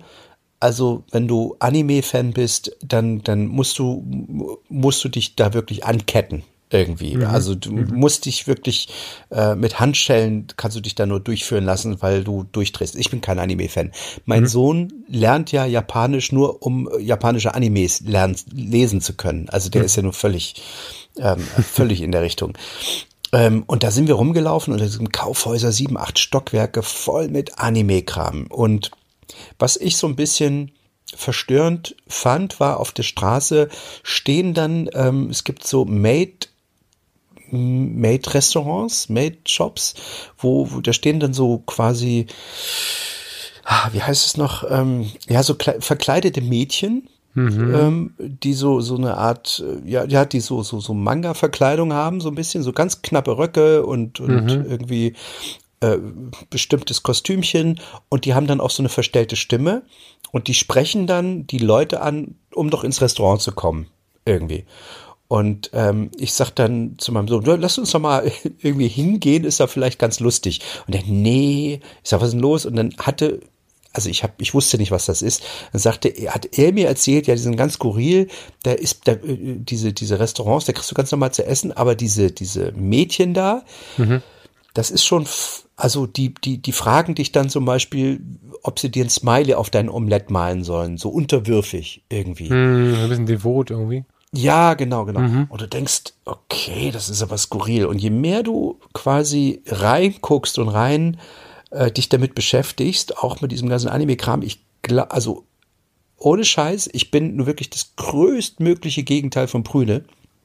Ähm, dort, aber, also ganz ehrlich, da ist ähm, offen zur Schau gestelltes, äh, es ist ja fast pädophil, was da abläuft. Das ja. sind so gezeichnete, in meisten Fällen gezeichnete Mädchen in knappen Slips mit ganz noch knapperen Röcken, immer aus bestimmten äh, Perspektiven gezeichnet.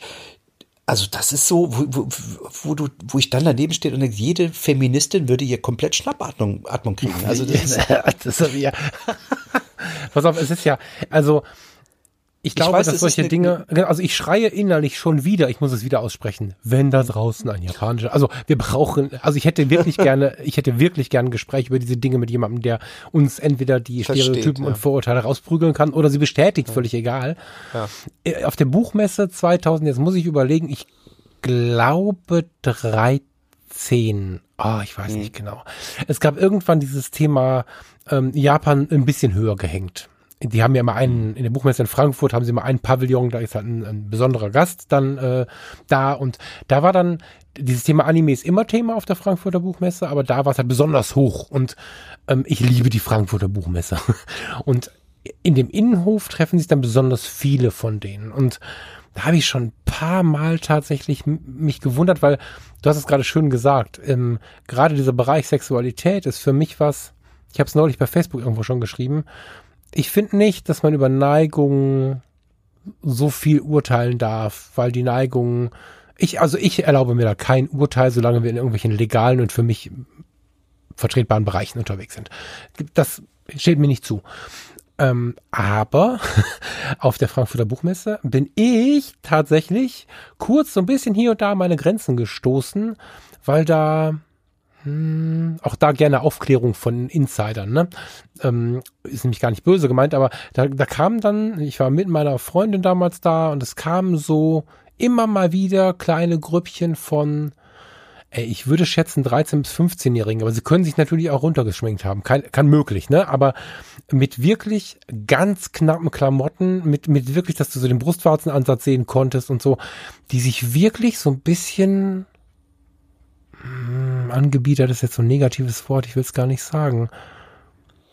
Die hast du, die hast, ja, und die hast du auch in den, ich weiß genau, was, wovon du redest, die hast du dort auch im Lift, im Fahrstuhl stehen die als Fahrstuhlgirl irgendwie. Ja, die geiern dich aber besonders an. Geiern ist auch wieder so böse gemeint. Ja, Bitte, genau, Leute, versteht ja, ja. mich nicht falsch. Aber sie, sie gieren, das ist vielleicht ein bisschen besser, habe ich den Eindruck, sie gieren vor allen Dingen, das war zumindest mein Eindruck, dem etwas älteren Mann und manchmal auch die Frau so ein bisschen an. Und ähm, wenn wir jetzt wirklich mal offen reden wollen, ich hoffe, die Leute vertragen das da draußen, und wir reden von so einem, von so einem sexuellen Spiel, von, von, von Flirt, von all diesen Dingen, da darf dieses Spiel um Dominanz und Devotion, ich meine, Shades of Grey hat's ja auch wieder, Fifty Shades of Grey hat's ja auch gezeigt, All, ganz Deutschland schreit, äh, dass wir äh, irgendwie mehr, weniger äh, irgendwie, wie sagt man, ähm, nicht feministisch denken dürfen, sondern das Gegenteil, hilf mir schnell.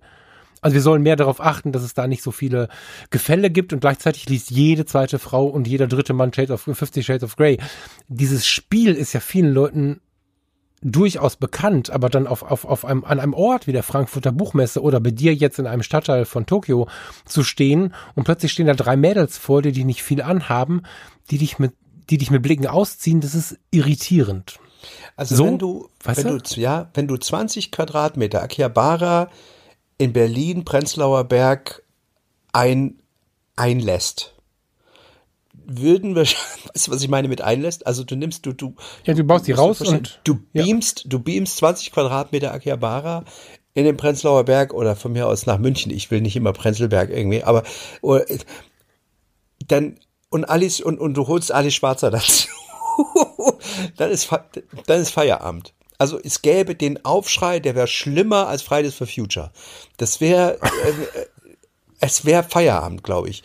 Und ich habe ich hab da wirklich nochmal, also ich bin das größtmögliche Gegenteil von Brüder, aber ich habe schon die Augenbrauen hochgezogen. Also ich habe wirklich gedacht, alter Schwede, das ist wirklich über eine Grenze, die ich verstehe. Also das ist wirklich Halleluja. Ich google Äh, das gerade mal und, und versuche mir so ein bisschen visuellen Eindruck zu bekommen. Und es ist Ich kann dir gleich nochmal, kann dir gleich noch mal äh, per WhatsApp ein Video schicken. ja sehr gerne. Ähm. Ich, ähm, und dann ist das nächste, was mir, was mir vielleicht, was, wie viele Minuten haben wir noch? Ah, wir haben noch fünf Minuten. Ah, bei so einem Thema dürfen wir ein bisschen überziehen. Kein Stress. Ähm, was ich dort auch ein bisschen ähm, übertrieben fand, war das Konsumverhalten. Wir diskutieren hier und ich weiß, man soll nicht immer auf andere gucken und sondern man muss unbedingt bei sich selbst anfangen und sowas. Wenn ich sehe, wie wir hier eine Diskussion führen über Konsumverhalten, über unser eigenes Konsumverhalten. Wir versuchen uns irgendwie jetzt gerade, was ich sehr schön finde, in unserer Gesellschaft ein bisschen einzunorden und kontrollieren oder ähm, legen wir so einen Spot auf unser eigenes Kon- Konsumverhalten und sagen, muss das denn möglich sein? Müssen wir jetzt mit dem Auto fahren? Können wir nicht mit dem Zug fahren? Und, und, und, und, und. Ähm, was ich, was ich sehr, sehr gut finde. Wenn du da nach Tokio einmal reinguckst, da ist genau das Gegenteil. Dort ist Konsum also, ich weiß nicht, das, was wir, äh, wenn wir atmen und essen, das ist bei denen konsumieren. Du hast da Konsumtempel, du hast da Kaufhäuser, die sind so vollgefropft mit, mit, mit Dingen, und alles ist irgendwie so dermaßen übertrieben viel. Ob das jetzt dieser äh, Stadtteil, dieser äh, Anime-Stadtteil ist, wo es Comics und, und äh, Animes und also, also Bücher, Figuren, alles, was du dir in dieser Welt vorstellen kannst, gibt's da zu kaufen. Es gibt dann andere Stadtteile, wo du, wo du ähm, alles andere kriegst, also wirklich, aber jetzt, ich meine jetzt nicht ein Kaufhaus mit drei Stockwerken wie bei uns, sondern irgendwie zehn oder sowas. Ne? Äh, also ich war in Shinjuku, allein auf dem Bahnhof, du steigst aus, der Bahnhof ist quasi schon ein Kaufhaus irgendwie. Also du denkst, na ja gut, da gibt's zehn Ebenen für einen Bahnhof. Äh, äh, Zehn? Ist das schon, ja, aber die, da, von den zehn sind irgendwie drei äh, äh, Gleise und die anderen sieben sind ist Kaufhaus. Und, und die, diese, du gehst da durch und denkst, das, das, das, das gibt's gar nicht. Also was es da zu kaufen, ich meine, wir haben ja hier in Deutschland schon Konsumtempel, aber dort, das ist nochmal eine andere Liga, weißt du? Und da rennen die durch und du denkst, was machen die eigentlich hier alle am, am Mittwochmorgen? Geht da keiner arbeiten? Die sind alle irgendwie kaufen, was das Zeug hält und wow. Also da war ich ehrlich auch so ein bisschen überfordert und habe gedacht, Mann, oh Mann, oh Mann, ähm, wer braucht das alles und wofür? Da war nix Brauchbares. Also genau, das ist das, was mir so ein bisschen zu schaffen gemacht hat, dass alles, was du kaufen konntest, nichts von Nutzen war. Wie? Äh, wir hatten ja schon, wir hatten ja schon mal die, die, die, die Unter, Unterhaltung hier bei uns über Vietnam und äh, dass ich da in so einer Hütte eine Diskussion geführt habe mit einer, mit der Bewohnerin, die sagte, mm. wieso soll ich mir denn hier was reinstellen, was ich nicht brauche? Und ich sage, ja, wir machen das in Deutschland halt, weil wir Dinge schön finden. Und dann sagt sie, ja, wie lange finden wir das? Findest du das denn dann schön und so? Ne, du erinnerst dich. Mhm, sehr gut, ja. Und ähm, dort siehst du halt in den Kaufhäusern nichts Brauchbares. Alles ist irgendwie sinnlos, was du da kaufen kannst. Also ähm, jede, jede, alles ist übertrieben ohne, ohne, ohne Wert, also ohne Brauch, Brauchs, Gebrauchswert oder so. Ne? Alles mhm. ist irgendwie Lux, von Luxusgüter, es ist alles, ja, ich kann es nicht beschreiben. Es ist so unnötig. unnötig. Ja, ich meine, es ist, das ist auch wieder so ein kulturelles Ding. Ne? Ich meine, schau dir die ähm, Geschäfte in Deutschland an, die für, für, die, für den asiatischen Markt quasi gebaut sind. Also nahe des Kölner Doms, nahe mhm. der Brücke über den, äh, äh wie heißt es, über den Neckar. Ähm, äh, mhm. Ist das der Neckar in Heidelberg? Ich glaube schon, ne? Gottes Willen. Ja. Ja, ja. so, da ist ja direkt an dieser Brücke dieser, dieser Shop, der einfach nur für Asiaten gebaut worden ist. Mhm. Da, da, stehen ja Sachen drin, wo du denkst, das hat, das hat, das hat noch nie, also nein, das hat 20, 30 Jahre in Deutschland keiner mehr verkaufen können. Und da geht's halt weg, ne? So, und, und, und was, mhm. was mache ich damit? Also, Schneekugeln, eine Schneekugel genau. als Kind mal bekommen, ist toll. Äh, wirklich schön. Also ich finde ja. diese, diese Romantik einer Schneekugel wirklich faszinierend. Sich auf eine Schneekugel einlassen ist wundervoll. Aber 300 verschiedene Schneekugeln in einem Regal in Heidelberg habe ich gesehen. Größen? In ja, allen Größen und äh, erschreckenderweise in allen Farben. Also wenn Japaner mit der aktuellen neuzeitlichen Vorgeschichte sich eine grüne, äh, eine Schneekugel kaufen mit grünen, roten Schneeflocken äh, da drin, dann hat das für mich einen Beigeschmack. So, ähm, ja. Das ist schon krass irgendwie. Aber, aber das ist ja auch so schön, dass die Völker so unterschiedlich sind und ich, gerade wenn wir jetzt so Fragezeichen stellen, werde ich noch mal neugieriger, also was dieses Anime-Ding angeht. Eigentlich hm finde ich es ja sogar schön, wenn sie dieses Thema, also das ist ein krasser Kontrast im Vergleich zu der Bushaltestelle, in dem du keinen angrinsen darfst, keine Frage. Aber wenn ein Volk so ein Thema wie die Sexualität dann, dann irgendwie doch so mit reinnimmt, finde ich es eigentlich spannend. Auf der anderen Seite ist aber wieder die Frage, hier fehlt wieder der Gast, ist es Sexualität oder verstehen wir es vielleicht sogar falsch? Also ich habe da so viele Fragen im Kopf, wenn ich was Wirklich? höre. Ja, ne? Ich habe, ich, ich versuche das natürlich auch mit, mit als als Hobby-Psychologe so ein bisschen zu ergründen und ich habe irgendwie gedacht, vielleicht projiziert man seine Sexualität auch einfach auf darauf, weißt du? Oder man, ja. man lebt sie in seinen, in seiner Fantasie in diesen Animes aus, möglicherweise oder so. Aber du hast recht, äh, ohne jemanden, der da voll die Ahnung hat, ähm, wobei auch da muss man immer sagen, einer, der voll die Ahnung hat, guckt natürlich nicht objektiv, sondern subjektiv auf das Thema. Ne? Mhm. Der würde natürlich sagen, ach, was ihr da wieder als alte weise Männer seht, das, das gibt es und so. Ne? Aber ist ja immer so, wenn du drin bist, dann siehst du die Dinge ja auch nochmal völlig mhm. anders irgendwie. Ja. Ja, aber so eine Sicht würde mich interessieren. Fände ich tatsächlich ganz spannend. Vielleicht nochmal abschließend, ähm, was viele, also als ich gesagt habe, ja, ich fliege nach Tokio, dann habe hab ich von einigen gehört, die schon da waren, ja, dann guck dir doch mal an, wie wir in 20 Jahren leben. Das kannst du jetzt schon in Tokio sehen. Hm. Und in der Tat ist es faszinierend, traurig bis schockierend, ähm, aber trotzdem faszinierend. Also der, der technische Aspekt ähm, dort ist natürlich etwas, was mich persönlich jetzt ein bisschen fasziniert. Also ob das diese Passmo, diese Nearfield Communication, diese, diese, das alles irgendwie über, über Gadgets, Smartphones, äh, über Uhren, äh, Smartuhren äh, läuft. Ähm, dass alles die Frequenz der Züge in einem, auf einem Niveau ist, dass du wirklich überhaupt kein Auto mehr brauchst und du auch merkst, das ist verrückt, ich habe noch nie eine Großstadt, eine Metropole äh, gesehen mit so, ich, also mit, mit einer derben großen, in der Größe mit dieser Einwohnerzahl, wo du keinen Verkehrskollaps hast. Mhm. Einfach weil dieses, dieses äh, Netz an öffentlichen Verkehrsmitteln so gut ist, dass es keine Notwendigkeit gibt, sich ins Auto zu setzen. Ja, und das ist es unbezahlbar, ne?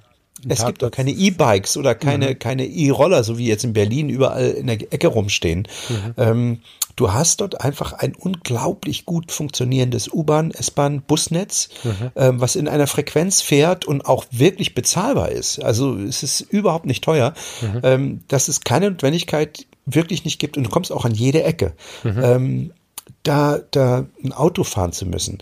Auch wenn du, auch die Städte untereinander sind ja mit dieser, mit dieser Schnellbahn, mit diesem Schnellzug äh, verbunden, so dass du eine Strecke von, von 1000 Kilometern innerhalb kürzester Zeit irgendwie schaffst. Der fährt ja, was weiß ich, 300, 400 kmh irgendwie. Und ähm, auch der, die Frequenz, die, die du siehst halt, wenn du da stehst, also ich habe hab mich da einmal hingestellt, ein bisschen rumfotografiert und du, ich habe alleine, glaube ich, zwei oder so in der Zeit, in der ich da, ich habe es nicht mehr genau auf der Uhr, aber wenn du schon zwei oder drei von diesen Zügen siehst, während du an einer Stelle bist, dann kannst du dir die Frequenz vorstellen. Ne? Ja, voll.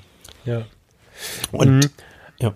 Aber gerade als du angefangen hast, warst du so ein bisschen, also zumindest habe ich so verstanden, bei diesem auch traurigen Teil, dass, dass man ja. sich, dass man viele Menschen, die das schon mal erlebt haben oder schon mal gehört haben, sich vorstellen, oh je, was wird mit unserer Kommunikation zum Beispiel? Da müssen wir, glaube ich, ein bisschen aufpassen, was dieses Kulturelle angeht, mhm. weil wir da nicht so reinblicken können, weil ich, also das Gespräch ist ja ein altes. Ähm, ob das in, in, in, in Jugendfreizeitleiterzeiten äh, als Kinderkrankenpfleger oder dann jetzt so in der Neuzeit ist, dieses Gespräch um früher, Jugend, heute, was auch immer, ist ja allgegenwärtig. Und jetzt, wo so, so viele Jugendliche mit ihrem Smartphone ihre Liebesbriefe schreiben, ist ja nun mal so. Ne? Ja, da ja. vergessen viele, ich sag mal, wir Erwachsenen, also ich möchte, nehmen wir mal aus Fairness mit rein, wir sind schnell dabei, Genau wie es vorher auch schon war, als wir noch Kinder waren. Die Generation irgendwie, die da drunter steht, so ein bisschen zu verurteilen, zu, be zu bemitleiden oder so. Ich glaube, dass das alles seine sauberen Wege geht, weil wo wir einen romantischen Brief geschrieben haben, ist heute die eine oder andere WhatsApp nicht weniger romantisch. Also ich sehe ja jetzt heute auch in meinem Nebenjob, wenn so ein Handy mal runterfällt von so einem 13-jährigen Mädchen und es ist im Eimer und du kommst an diese Daten nicht ran. Und sie hat sie nicht in die Cloud gespielt, weil ihr irgendein alter Mann, jetzt muss ich das so ein bisschen, das ist bewusst jetzt tatsächlich so aus, ausgedrückt, eingeredet hat, das wäre zu gefährlich. Dann steht sie da und hat, als, als wenn wir damals unsere Kiste, ich weiß nicht, ob du sowas hattest, aber ich hatte so eine Kiste, wo wirklich mhm. Liebesbriefe und, und Fotos von, von irgendwelchen Mädchen und von tollen Freizeiten, ich hatte so eine Kiste. Mhm wenn die einer weggeschmissen hätte, das hat später irgendwann eine Ex-Freundin erledigt, aber wenn mit, mit 13 irgendjemand diese Kiste weggeschmissen hätte, ich hätte zwei Wochen geweint. Und so stehen die heute mit ihrem Handy da. Und ich erlebe leider sehr oft, ob das in der Kinderklinik oder jetzt heute auch bei, bei, beim, in dem Elektronikgeschäft ist, Eltern und auch so Beistehende und, und Verwandte und so in unserem Alter, die da kein Verständnis für aufbringen. Das, das, das bringt mich immer so ein bisschen ins Nachdenken, wie, dass es ziemlich vermessen ist, dass wir so ein Handy, nur weil wir es anders gemacht haben, nicht so wertig schätzen wie die Kiste, die wir früher hatten. Und ich glaube, wenn man sich das so ein bisschen vor Augen führt, muss man gar nicht so viel Angst haben vor so einer Zukunft, weil sie wird halt anders sein, aber ohne Emotionen kann der Mensch nicht. Ob er sie erst zeigt, wenn die Tür zu ist oder wenn er nach Akabari, wie heißt es? Akihabara? So, Akihabara fährt oder wie auch immer und wie auch immer wir das regeln, aber ich glaube ganz fest daran, dass der Mensch ohne Emotionen und, und auch so ein bisschen Zwang und Zügellosigkeit gar nicht leben kann. Das, da bin ich mir sicher. Hm. Die Krönung war eigentlich, ähm, das hatte ich auch, da hatte ich auch ein Foto gemacht, äh, in der Story, äh, in, in eine Insta-Story gepackt. Ich weiß nicht, ob du es gesehen hast. Das war eines der traurigsten Cafés, in denen ich je war. Ich hatte, mhm. wir hatten irgendwie morgens, ich hatte Bock, ich, wir wollten in irgendeinen Park gehen und ich dachte, ach komm, wir, da, da gibt's einen Café, da können wir uns noch mal ein Sandwich und einen Kaffee holen, da sind wir rein. Und in diesem Café gab es nur Einzelplätze. Es gab keinen Tisch, ähm, wo du zu zweit saßt. Oh, also wow. du, alle sitzen nebeneinander und es gab eine lange Tafel, ähm, wo du quasi nebeneinander sitzt und diese Tafel wurde zerschnitten durch einen Sichtschutz, sodass quasi auf der anderen Seite ähm, die Leute, die da saßen, auch nebeneinander sitzen konnten, aber man konnte sich nicht gegen, gegenüber nicht anschauen, weil es diese, diese Sicht, diesen Sichtschutz dazwischen gab. Mm, und das fand ich mega traurig. Also da habe ich so gedacht, Kultur hin oder her, aber die saßen alle mit ihren, die, die, die tranken Kaffee, aßen ihr Sandwich, guckten in ihr Handy. Also sie hätten diesen Sichtschutz nicht mal gebraucht, weil sie sowieso nicht nach vorne gucken, weißt du. Mhm. Ähm, und da, also da habe ich so gedacht, ey, dann von mir aus schimpft mich alten weißen Mann, aber wenn das die Zukunft ist, sorry. Boah. Nee. Das glaube ich eben nicht. Das ist, glaube ich, mehr so eine Mischung aus. Ja, da ist, da ist auch Kultur mit drin. Also, ich weiß, was du meinst. Ich, äh, also, ich muss mich ja bei sowas echt zusammenreißen. Ich habe wahrscheinlich eine Träne im Auge gehabt, also ich kann das nachvollziehen. Mhm. Aber ich, boah, ich glaube nicht, dass das die Zukunft ist. Und vielleicht ist es deren Motor, um noch mehr Leidenschaft irgendwie, oder nee, Leidenschaft ist das falsche Wort, um noch mehr Sehnsucht zu erschaffen oder so. Das ist ja, also nicht bewusst, ne, sondern das wird sicherlich eher unbewusst passieren, aber ich kann ja. mir nicht vorstellen, dass so ein ganzes Volk weniger. Ich habe ich hab dir gerade mal ein Foto per WhatsApp geschickt, musst du mal gucken. Also. Pff. Ja, warte, das machen wir live. Moment. das ist äh, das traurigste Café der Welt, echt. Alter Schwede, okay. ja, okay. Weißt du? Okay, das ist krass, ja. Ich also. habe es mir gerade, als du es beschrieben hast, ein bisschen, vielleicht können wir das Foto mit reinpacken in, in, auf mhm. stilpirat.de oder so, ähm, damit die Leute. Ich pack's mit in die Shownotes. Ja. Genau, ich mache eine ganze, ich mache eine Japan-Blogpost zu diesem Podcast, den werde ja. ich damit einbinden und dann packe ich auch äh, die Fotos mit rein. Das ja. ist super. Und ein paar Videos. Ich habe hab bei der Beschreibung, also wer jetzt am Steuer sitzt und vernünftigerweise nicht aufs Handy guckt, der soll das so weiter betreiben. Ich habe mir vorgestellt, ich habe mir das so ein bisschen futuristischer vorgestellt. Also ich habe keine warmen Holzstühle gesehen und Wein keinen Tisch gesehen mhm. und so. Mhm. Aber genau das macht es gerade noch schlimmer. Das ja, eben, eben. Weißt du, es dass die Einrichtung oh, also gemütlich gebaut und, und, genau. und dann äh, genau. hast du diesen Sichtschutz. Ach. Boah, Steffen, ey, da müssen wir mal hinfahren. da müssen wir mal. Also bei sowas werde ich ja immer hart neugierig, wenn ich sowas sehe. Ne? Mhm. Interessant. Mhm. Ja, ja. Ihr, habt, ihr habt mich alle ein bisschen verrückt gemacht, lieber Steffen. Ich habe es dir geschrieben. Du äh, schreibst die Nachrichten aus Tokio. Der Thomas Jones, mit dem ich die Fotologen mache, ist irgendwo in New York unterwegs und, und geht mit seinen Bardamen am nächsten Morgen Porträts fotografieren. Also ihr habt mich alle aus, allen Seiten völlig verrückt gemacht und ich bin jetzt hier schon am gucken, wie ich nach New York und Tokio komme. Also ich, das ist, äh, ja, vielen Dank dafür. Ja, also ich würde jetzt, äh, naja, je nachdem, wie man drauf ist, New York, Tokio wahrscheinlich vorziehen, wenn du noch nicht in New York warst. Nee, noch nicht tatsächlich. Ähm, nee. Dann würde ich wahrscheinlich erst New York und dann Tokio machen. Wobei ich auch viel oftmals dachte, ach guck mal, so ein bisschen Überschneidung gibt's ja doch. Es gibt auch so eine Skyline, es gibt so eine, so eine Brücke, die so ähnlich so nachempfunden ist. Du findest die Freiheitsstatue gibt's auch in, in Tokio mittlerweile. Mhm. Ähm, die bauen ja auch alles irgendwie nach. Es gibt diesen Fluss, also so ähnlich wie der Hudson River sozusagen jetzt in, in in äh, New York hast du dann die Tokyo Bay, die sich so ein bisschen dann auch reinschlängelt, wo du dann ein Gefühl hast, ach, das könnte auch der Hudson River sein. Also so ein bisschen parallel ist schon, natürlich ist es Tokio sehr viel sauberer, hm. aber wie gesagt, auch eine, ein Stück weit dystopischer, ein bisschen, hei, hei, hei. Also als empathischer Mensch, als liebender Mensch, als äh, ist das, macht's, macht es traurig also anders mein Sohn, der irgendwie ja quasi die, die nächste Generation ist, der fand das voll geil. Der sagte, hier studiere ich, egal was passiert. Mm. Der ist, äh, der ist so fasziniert und der war teilweise in so Cafés. Ich bin da gar nicht mit reingegangen, weil der sagt, ey, das ist so geil. Da sitzt, da sind in dem Café lauter Rechner und da sitzen die alle an ihren Rechnern. Und das sind so 24, 24 Hours Cafés, da mhm. sitzen Du kannst da so 24 Stunden dir so einen Rechner und einen Tisch mieten und dann wirst du da 24 Stunden kriegst du dann Essen und Getränke und sitzt dann da drin. Ich sag, warum macht, warum muss ich das im Café machen? Ja, ist doch voll geil. Dann siehst du die anderen, aber die reden zwar nicht miteinander, aber du siehst die dann auch. Ja gut, ich meine, es gibt ja diese YouTube-Channels, wo sie sich stundenlang beim Spielen zu gucken. Da bin ich wahrscheinlich auch zu alt für. Das verstehe ich jetzt auch nicht so richtig. Ich, das habe ich noch nie verstanden, wie man nee. anderen Leuten beim Spielen zuschaut. Also ja, nee, also ich hatte, ich hatte mal einen Zivi tatsächlich. Der hat in der in der Frühzeit, ähm, der hatte irgendwie so viele Follower bei YouTube, dass dass, ja. dass, dass der in, in der Kinderklinik von den Elfjährigen angeschrien wurde. So, also das war mhm. krass. Der, und der, der hat nur sich und seinen Kumpel nebeneinander mit Kopfhörer im Kopf haben die irgendwelche Spiele gespielt. Ich mhm. glaube, in vielen Punkten bin ich ewig 23, da komme ich halt nicht mit. Mhm. Aber, also weißt du, wenn du das jetzt erzählst, ne, und, und ähm, morgen früh erzählt der Thomas Jones mit genau die gleiche Zeit über, über New York und der hat sich natürlich auch immer mal gemeldet.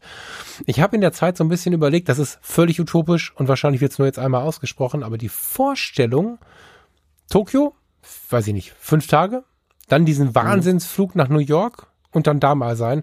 Diesen Kontrast, der würde mich interessieren tatsächlich. Ob ich den irgendwann im Leben hinkriege, weiß ich nicht. Wir planen gerade, also nicht Thomas, sondern Farina und ich planen gerade was. Vielleicht klappt's mit so ein bisschen New York. Mhm weil, was du erzählst, also Thomas und deine Geschichten, New York und Tokio scheinen sich ja auf diesem für uns interessanten Part der Menschlichkeit völlig zu unterscheiden. Aber Menschlichkeit ist mhm. gemein.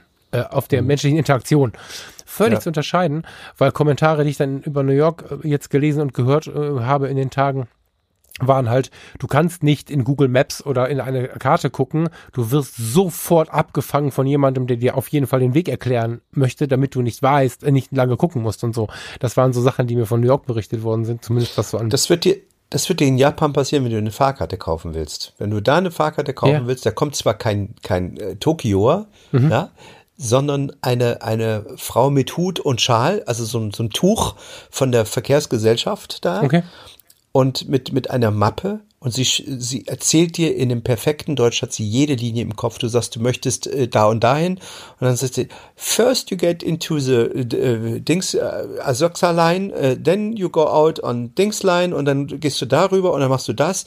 Und ähm, ich kaufe für sie jetzt hier einen Fahrschein am Automaten. Dann tippt sie da und dann zeigt sie drauf, bitte äh, 220 Yen und dann gibst du die rein und dann kommt das da raus. Also das ist wirklich also ich habe gedacht, das wären Roboterfrauen, weil die sind so, äh, die sind immer in dem Moment, du wartest kein, also nicht länger als, glaube ich, du starrst nicht länger als 20 Sekunden auf irgendeinen Plan und die stehen neben dir und die helfen dir, bis du diese Karte in der Hand hast, die Fahrkarte. Also Mega. Hast du gerade dich versprochen oder meintest du auch in perfektem Deutsch? Nein, Englisch. Ach so, da Ach so, ich okay, okay, ich wollte gerade sagen, weil das hätte mich jetzt völlig geplättet, aber was du da selten hast, ne? Also ich, okay, in Tokio ist es natürlich irgendwie ähm, auch dadurch, dass es viele Unis gibt, ähm, sprechen viele junge Leute Englisch. Auch du kommst ja ganz gut äh, hin mit Englisch. Ansonsten, wenn du Osaka ist ja nicht weit, da ist Feierabend. Da hast du nur noch äh, japanische Schriftzeichen und da wirst du auch immer, immer, das, je weiter du weg rauskommst aus Tokio, triffst du immer seltener Leute, die Japan äh, Englisch sprechen und dann bist du auch aufgeschmissen. Dann hast du nur noch japanische Schriftzeichen. Also das, das ist das, was mein, was mein Freund Felix mir Dani und Felix, eigentlich seine Frau und er mir so ein bisschen vermittelt haben. Die schwärmen nämlich davon, dass so viele Leute schon von Tokio erzählt bekommen haben, wie wir es jetzt hier machen. Hm. Aber die sagten halt beide, fahr mal raus. Du wirst dich wundern, wie viel wahnsinnige Natur und sowas alles es da gibt. Aber auf diesen Dörfern, da lernst du mal, was Fremdsein heißt, weil ja. Du kannst dich null verständigen und da wird es dann plötzlich wichtig, dass du dich anlächeln kannst, dass du dir einfach zeigen kannst, okay, mhm. ich bin jetzt friedlich, friedlich, ich komme in friedlicher Absicht quasi so. Und ähm, das war ganz interessant, wie sie sich darüber ausgelassen haben, wie fremd äh, und gleichzeitig aber auch befreit du dich fühlst, wenn du einfach keine Brücke mehr hast, also was die Sprache angeht. Warst du mal draußen? In, nee, ne? ihr wart jetzt nur in Tokio selber, ne? Wir waren, nee, wir waren nur in Tokio. Naja, mhm. uns fehlten dann auch zwei Tage durch den Taifun, mehr mhm. oder weniger. Ja. Ähm, und wir wollten wirklich, wirklich ähm, uns jeden Stadtteil in Ruhe angucken. Und ich wollte nicht so durchhetzen. Also ich bin jetzt auch kein Typ, der irgendwie sich durch, durch die Sehenswürdigkeiten quält. Ähm, aber wir hatten wirklich für jeden Stadtteil uns einen ganzen Tag vorgenommen. Ich habe ja, ähm, es war ja jetzt nicht nur privat, um ehrlich zu sein. Ich habe äh, dort eine Kamera getestet. Ähm, und also die neue Sony A7R4, mhm. ähm, habe die auf Herz und Nieren geprüft, habe da Videos gemacht, hatte Eddie ehrlicherweise dann auch irgendwie als Kameramann oft mit dabei, der dann irgendwie mich gefilmt hat, wie ich die Kamera einsetze und so. Da äh, gibt's natürlich auch noch mal ein YouTube-Video darüber. Ähm, und äh, wir sind aber eben genau deshalb, also wir ganz entspannt, immer haben jetzt jeden Tag ein Stadtteil vorgenommen, da sind wir dann wirklich immer durchgelatscht. Wir haben jeden Tag also sind wir auf, auf äh, knapp 20 und manchmal auch über 20 Kilometer Fußmarsch gekommen. Ähm, und äh, ja, haben, ich habe ordentlich fotografiert. Äh, mein Sohn hat wahnsinnig viele Bücher gekauft, hat äh, unglaublich viel, viel gelernt, gelesen, hat sich eine Uni ausgesucht, wo er später mal Japanologie studieren will. Ähm, ja. Und er hat mich auch witzigerweise auf eine, auf eine Sache gebracht und meinte, eigentlich ist bestimmt das Smartphone von den Japanern irgendwie erfunden worden, weil sich das beim Lesen der Japanischen, die ja von oben nach unten durchaus lesen, äh, sehr viel einfacher macht macht als bei uns von links nach rechts. Ne? Ich meine, was ist, wenn das Smartphone hältst du ja im Hochformat. Ah, stimmt. Weißt du? Und die lesen ja von oben nach unten. Und die, das ist viel geiler, wenn die da in der U-Bahn stehen und alle lesen. Ähm, weil, weißt du, das Format der Schrift oder. Die können länger am Stück lesen quasi. Offen, ja, wahrscheinlich. Vermute ich. ja. Also irgendwie müssen wir das Thema nochmal irgendwie aufgreifen. Wenn das in einem Jahr ist oder so, aber wir haben jetzt so viele Sachen gesagt, wo vermutlich mhm. auch der eine oder andere zu Hause oder im Auto oder im Badewanne gesessen hat und sich die Haare gerauft hat, weil das ja viel auch gefährliches Halbwissen war. Da freue ich mich, ähm, was dazu kommt tatsächlich. Ja, also alles, vielleicht nochmal Disclaimer am Schluss, alles, was ich hier erzählt habe, sind meine, meine Beobachtungen und Empfindungen. Hm. Nichts davon ist geprüft, nichts davon ist irgendwie verifiziert oder so. Also es ist wirklich alles nur so rein aus zehn Tage durch Tokio laufen und zehn Tage sich bei einer, für eine Stadt Zeit ja. nehmen. Ne? Aber, aber hast du, glaube ich, genauso rübergebracht. Ich würde gerne, bevor wir jetzt, bevor wir jetzt vom Steffen hören, wir müssen mal aufhören, äh, ich muss mal kurz Danke sagen und für dieses Danke muss ich kurz eine Sekunde ausholen. Hm, wer, wer auf Instagram folgt, ähm, beziehungsweise die Fotografie tut gute Episode gehört hat und unsere letzte ja eigentlich auch, der hat mitbekommen, dass ich ähm, auf Texel so ein bisschen Pläne für mich selbst hatte. Für mich ist das ja so ein der Herbst ist für mich so ein Punkt, wo ich oftmals versuche, nochmal so nachzudenken, neu zu planen, mich neu zu justieren, den Kurs nochmal neu zu bestimmen und so. Und es gab jetzt eine ganze Menge zu justieren. Besonders für mich als Fotograf gab es einiges, womit ich für mich mit mir ins Reine kommen musste. Und ähm, das funktioniert am besten, wenn ich so runterkomme. Und dann habe ich kurz vorher mir einen Plattenspieler gekauft, nachdem ein sehr guter Freund mir einen Verstärker geschenkt hat, den wir in der Jugend schon irgendwie zusammen benutzt haben. So, lange Rede, kurzer Sinn. Ich habe den ganzen Scheiß mitgenommen Deswegen brauchten wir auch ein sehr großes Auto, weil große Lautsprecher, große Lautsprecherständer, also Quatsch. Und ich hatte ein paar Schallplatten mit. Und wir haben das wirklich intensiv zelebriert, abends mal wieder nicht irgendwie hier Alexa oder was auch immer. Schätze ich, finde ich gut. Also Spotify anschreien, gib mir das Lied, finde ich super. Aber auf der anderen Seite jetzt wieder anzufangen, die Schallplatte aufzulegen, vorher mit der Pferdehaarbürste drüber zu gehen, den Staub wegzupusten, voll manueller Plattenspieler mit der Hand die Nadel auflegen, voll geil. Und das haben wir auch immer mal wieder so ein bisschen gepostet und sind, also das war ein großer Teil unserer Erdung in dieser Zeit. Mhm. Jetzt komme ich nach Hause, ich habe es bei Fotografie tut gut noch nicht erwähnt, ähm, weil ich das einfach auf Texte aufgenommen hatte, da wusste ich noch nicht, was kommt. Deswegen muss ich jetzt mal kurz hier machen. Ich komme nach Hause und hier liegen Schallplatten von Hörern. Ach, das ist ja cool. Und, ja, also weißt du, ich habe ja so eine völlig größenwahnsinnige Amazon-Wunschliste. Und natürlich kann jetzt irgendwer, der 27 Millionen auf dem Konto hat, mir morgen den iMac da drauf schenken. Das ist, das ist, das ist wahrscheinlich mehr ein Witz in meinem Geiste, dass der da mit drauf steht. Da steht eine Gurke mit drauf. Es gibt ja diese Gurke in der Dose, ne? Kennst du vielleicht? Mhm. Die hatte ich früher in meinem Rettungsdienst dabei. Das ist auch ein Witz. Aber dass sich Leute hinsetzen und weg von der Amazon-Wunschliste, äh, in einem Podcast, äh, in, in Instagram Stories, was auch immer, Schall, also dieses, dieses Szenario mitbekommen und ich komme nach Hause und hier liegen, äh, danke Gregor und danke Axel. Es gibt noch zwei weitere, die haben gar nicht geschrieben, wer es war. Da steht mhm. nur vielen Dank für deinen Podcast und äh, mal, da hätten hier vier IMAX stehen können. Die helfen mir weiter. Mhm. Aber die scheiß Schallplatten, die dann auch noch so ausgesucht waren, dass sie, dass sie, dass sie wahrscheinlich zu mir passen, das tun sie im Übrigen sehr, mhm. hat mich echt hart gerührt. Und dafür mal ein tiefes Dankeschön. Das war wirklich, wirklich schön. So, das musste ich irgendwie jetzt nochmal nach außen brüllen. Das ist abgefahren. Also ich, ähm, bei, bei, wir hatten ja auch irgendwie ganz am Anfang mal drüber gesprochen, wie viel, wie viel merkwürdige Mails man auch kriegt, auch mhm. Hater-Mails und sowas.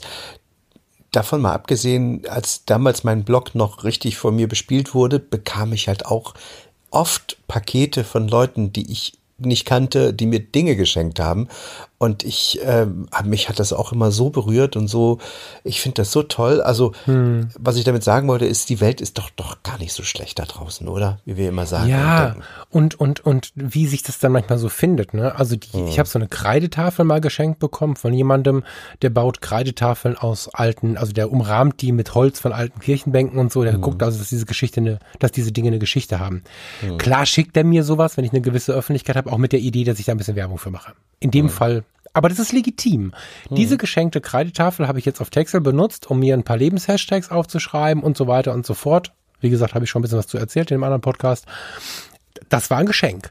Jetzt komme ich zurück Und ähm, es war in den Tagen nicht ganz so einfach, weil es gab eins, zwei, ne, es gab eine Podcast-Episode, also ich möchte da nicht weiter darauf eingehen, aber es gab eine Podcast-Episode und ein paar Mails, die äh, Thomas, Michael Omori, dich und mich doch derbe angegriffen haben.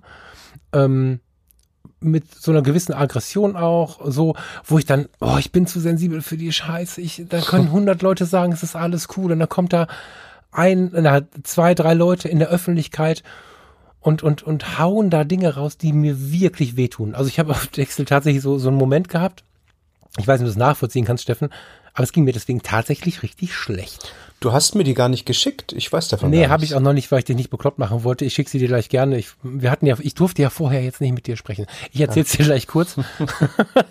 Aber ich möchte es tatsächlich auch nicht öffentlich machen, weil, mhm. also genau das, wenn es dann öffentlich gemacht wird, ich möchte, ich möchte nicht so reagieren. Das ist so das mhm. Ding. Ich werde dafür, darüber öffentlich nie was sagen. Aber es hat mich halt verletzt, mhm. weil viel drin war, was einfach überhaupt nichts mit der Realität zu tun hat und auch zeigte, dass, dass die Kritikpunkte, also die hören gar nicht, die hören die Podcasts gar nicht und ärgern sich. Ist egal. Jedenfalls war ich in so einem, schon in so einem kleinen Tal und dann kamen auf Texas schon so zwei, drei Nachrichten, die das Ganze schon gerettet haben.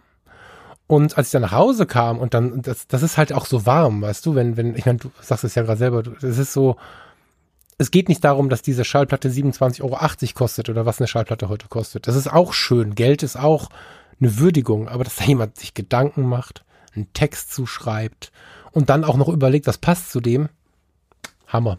Und das hat halt gut zusammengepasst. Das war wieder mhm. so ein so ein Timing, was wirklich schön war, einfach, dass du dann in so einer Phase, wo du dann doch mal irgendwie harderst, plötzlich was Schönes in die Hand bekommst mit einem lauten Danke. Das war gut. Deswegen. Ähm, ich kann nur Gregor und Axel Danke sagen. Ich finde es halt voll krass, dass da auch Leute dabei sind. Ich will nicht hoffen, dass Amazon oder wer auch immer, das war nicht alles Amazon, aber dass dann die Versanddienste nicht verchecken, irgendwie da irgendwie einen Brief beizulegen oder so, weil, also das kann ja auch sein, aber ich äh, immer wieder ist dann da mal was, da kommt mein Buch und da steht nicht bei, von wem das ist. Hm. So, das finde ich fast, fast noch stärker irgendwie, weil eigentlich, und das ist völlig legitim, möchte man ja ein Danke haben. Also ich, hm, wenn, hm. wenn ich dir jetzt was schicke, weil ich dir was schenken möchte, dann möchte ich eigentlich, dass du weißt, von wem das kommt, so, ne? Aber hm. ja, lange Rede, kurzer Sinn. Vielen Dank. Das war schön. Ja, und ähm, naja, also bezüglich der, der, der Hater-Mails oder so, das ist eigentlich, weiß ich nicht, ob man sich das anziehen muss. Also ich würde das, äh, jetzt hast du im Grunde ja schon äh, quasi eine Bühne aufgemacht. Ähm, dass es dich, dass es dich verletzt hat, das ist ja das, was sie wollen. Ne? Ähm, das dürfen sie aber auch wissen. Also wenn sie, das ist für mich in Ordnung. Wenn, ja, dann wenn haben sie dann ja erreicht. Ja, dann haben sie ja, erreicht, genau, aber okay, aber wenn sie dann meinen würden, nochmal nachtreten zu müssen, ich meine, sie müssen mit sich abends schlafen gehen. Weißt du so? Ja. Und ähm, das sage, das würde ich ja noch sagen. Also ich, ich trete halt jetzt nicht hinterher. Ich, ich würde, ähm, mich kann es jetzt foltern. Ich werde darüber, ich werde nicht sagen, wer das war. Werde ich nicht tun, weil ich das einfach unfair finde. Egal wie verletzt ich bin, wir können da ein Bier drauf trinken und mal drüber reden. Wir können darüber diskutieren, wir können uns auch treffen und, und darüber irgendwie streiten. Das ist mir egal, das können wir tun. Mhm. Aber nicht in der Öffentlichkeit. Nee, nee, nee, mhm. nee, nee. Egal. Aber schon wieder viel zu viel Energie drauf verschwendet. Ja, wo, wobei, ähm, ich bin da echt cool mit. Also jetzt, ich war da nicht cool mit, aber jetzt bin ich da wirklich cool mit. Das ist schon okay. Sehr gut. Ich ähm, bin in der nächsten Woche in London. Das heißt also äh, gut, dass wir noch eine Sendung in der Pipeline haben. Mhm. Und ähm, dann ähm, so, so kommt es wieder nicht mehr zu einer Lücke. Wir haben ja jetzt das letzte Mal so eine kleine Lücke gehabt, ja. ähm, aus diversen Gründen. Ähm, aber da dürfte uns auch nicht böse sein. Manchmal ist einfach, liegen unsere Termine so ungünstig, dass wir äh, gerade nicht aufnehmen können. Aber wir haben äh, eine, eine extra Folge schon aufgenommen. Die wird auch sehr schön. Und ja, dann hören wir uns ähm, ganz bald. Ich, wir wissen noch gar nicht zu welchem Thema. Das wird uns wieder kurzfristig einfallen. Lieber Falk, es war mir wie immer ein großes Pläsier, deine Stimme zu hören. Ich, auch wenn ich heute ein wenig mehr gesprochen habe als du. Gut so, gut so. Ähm, ja, ihr da draußen, vielen Dank, dass ihr bisher zugehört habt. Schreibt uns gerne weiter. Ähm, ja, schickt uns gerne auch wieder auf, ähm, auf Insta-Story eure, eure Plätze, an denen ihr diese, diesen Podcast hört. Wir, wir, ich hab, ich freue mich jedes Mal, wenn ich dann Gesichter von euch sehe ähm, oder auch einfach so einen kleinen Screenshot, wo ihr gerade unseren Podcast hört. Es macht wahnsinnig Spaß, sowas zu sehen. Stimmt, das ist ein richtig schönes Detail, was da so ein bisschen gerade sich kultiviert. Mega schön. Ja. Steffen, vielen Dank für deine Eindrücke. Das war wirklich spannend. Sehr gern. Und vielen Dank euch da draußen. Das ist ähm, schön, was da manchmal kommt. Sehr, sehr schön. Ihr dürft übrigens die WhatsApp-Nummer wirklich auch mal als Audio nutzen. Ne, das, äh, ich möchte da so ein bisschen ermutigen. Ich glaube, dass wir noch nicht deutlich genug gesagt haben, dass wir nicht ungefragt irgendwas raushauen. Mhm. Also ihr dürft, weil wir, es kommen ja Mails, es kommt ja alles Mögliche, ihr dürft diese WhatsApp-Audio nutzen. Bevor wir das irgendwie hochladen, ein Thema draus machen oder so, würden wir euch auf jeden Fall anschreiben oder anrufen. Genau. Keine Sorge. So. Jut, Steffen, vielen Dank. Und wir quatschen jetzt noch drei Minuten weiter und euch da draußen einen schönen Tag. Tschüss. Ciao.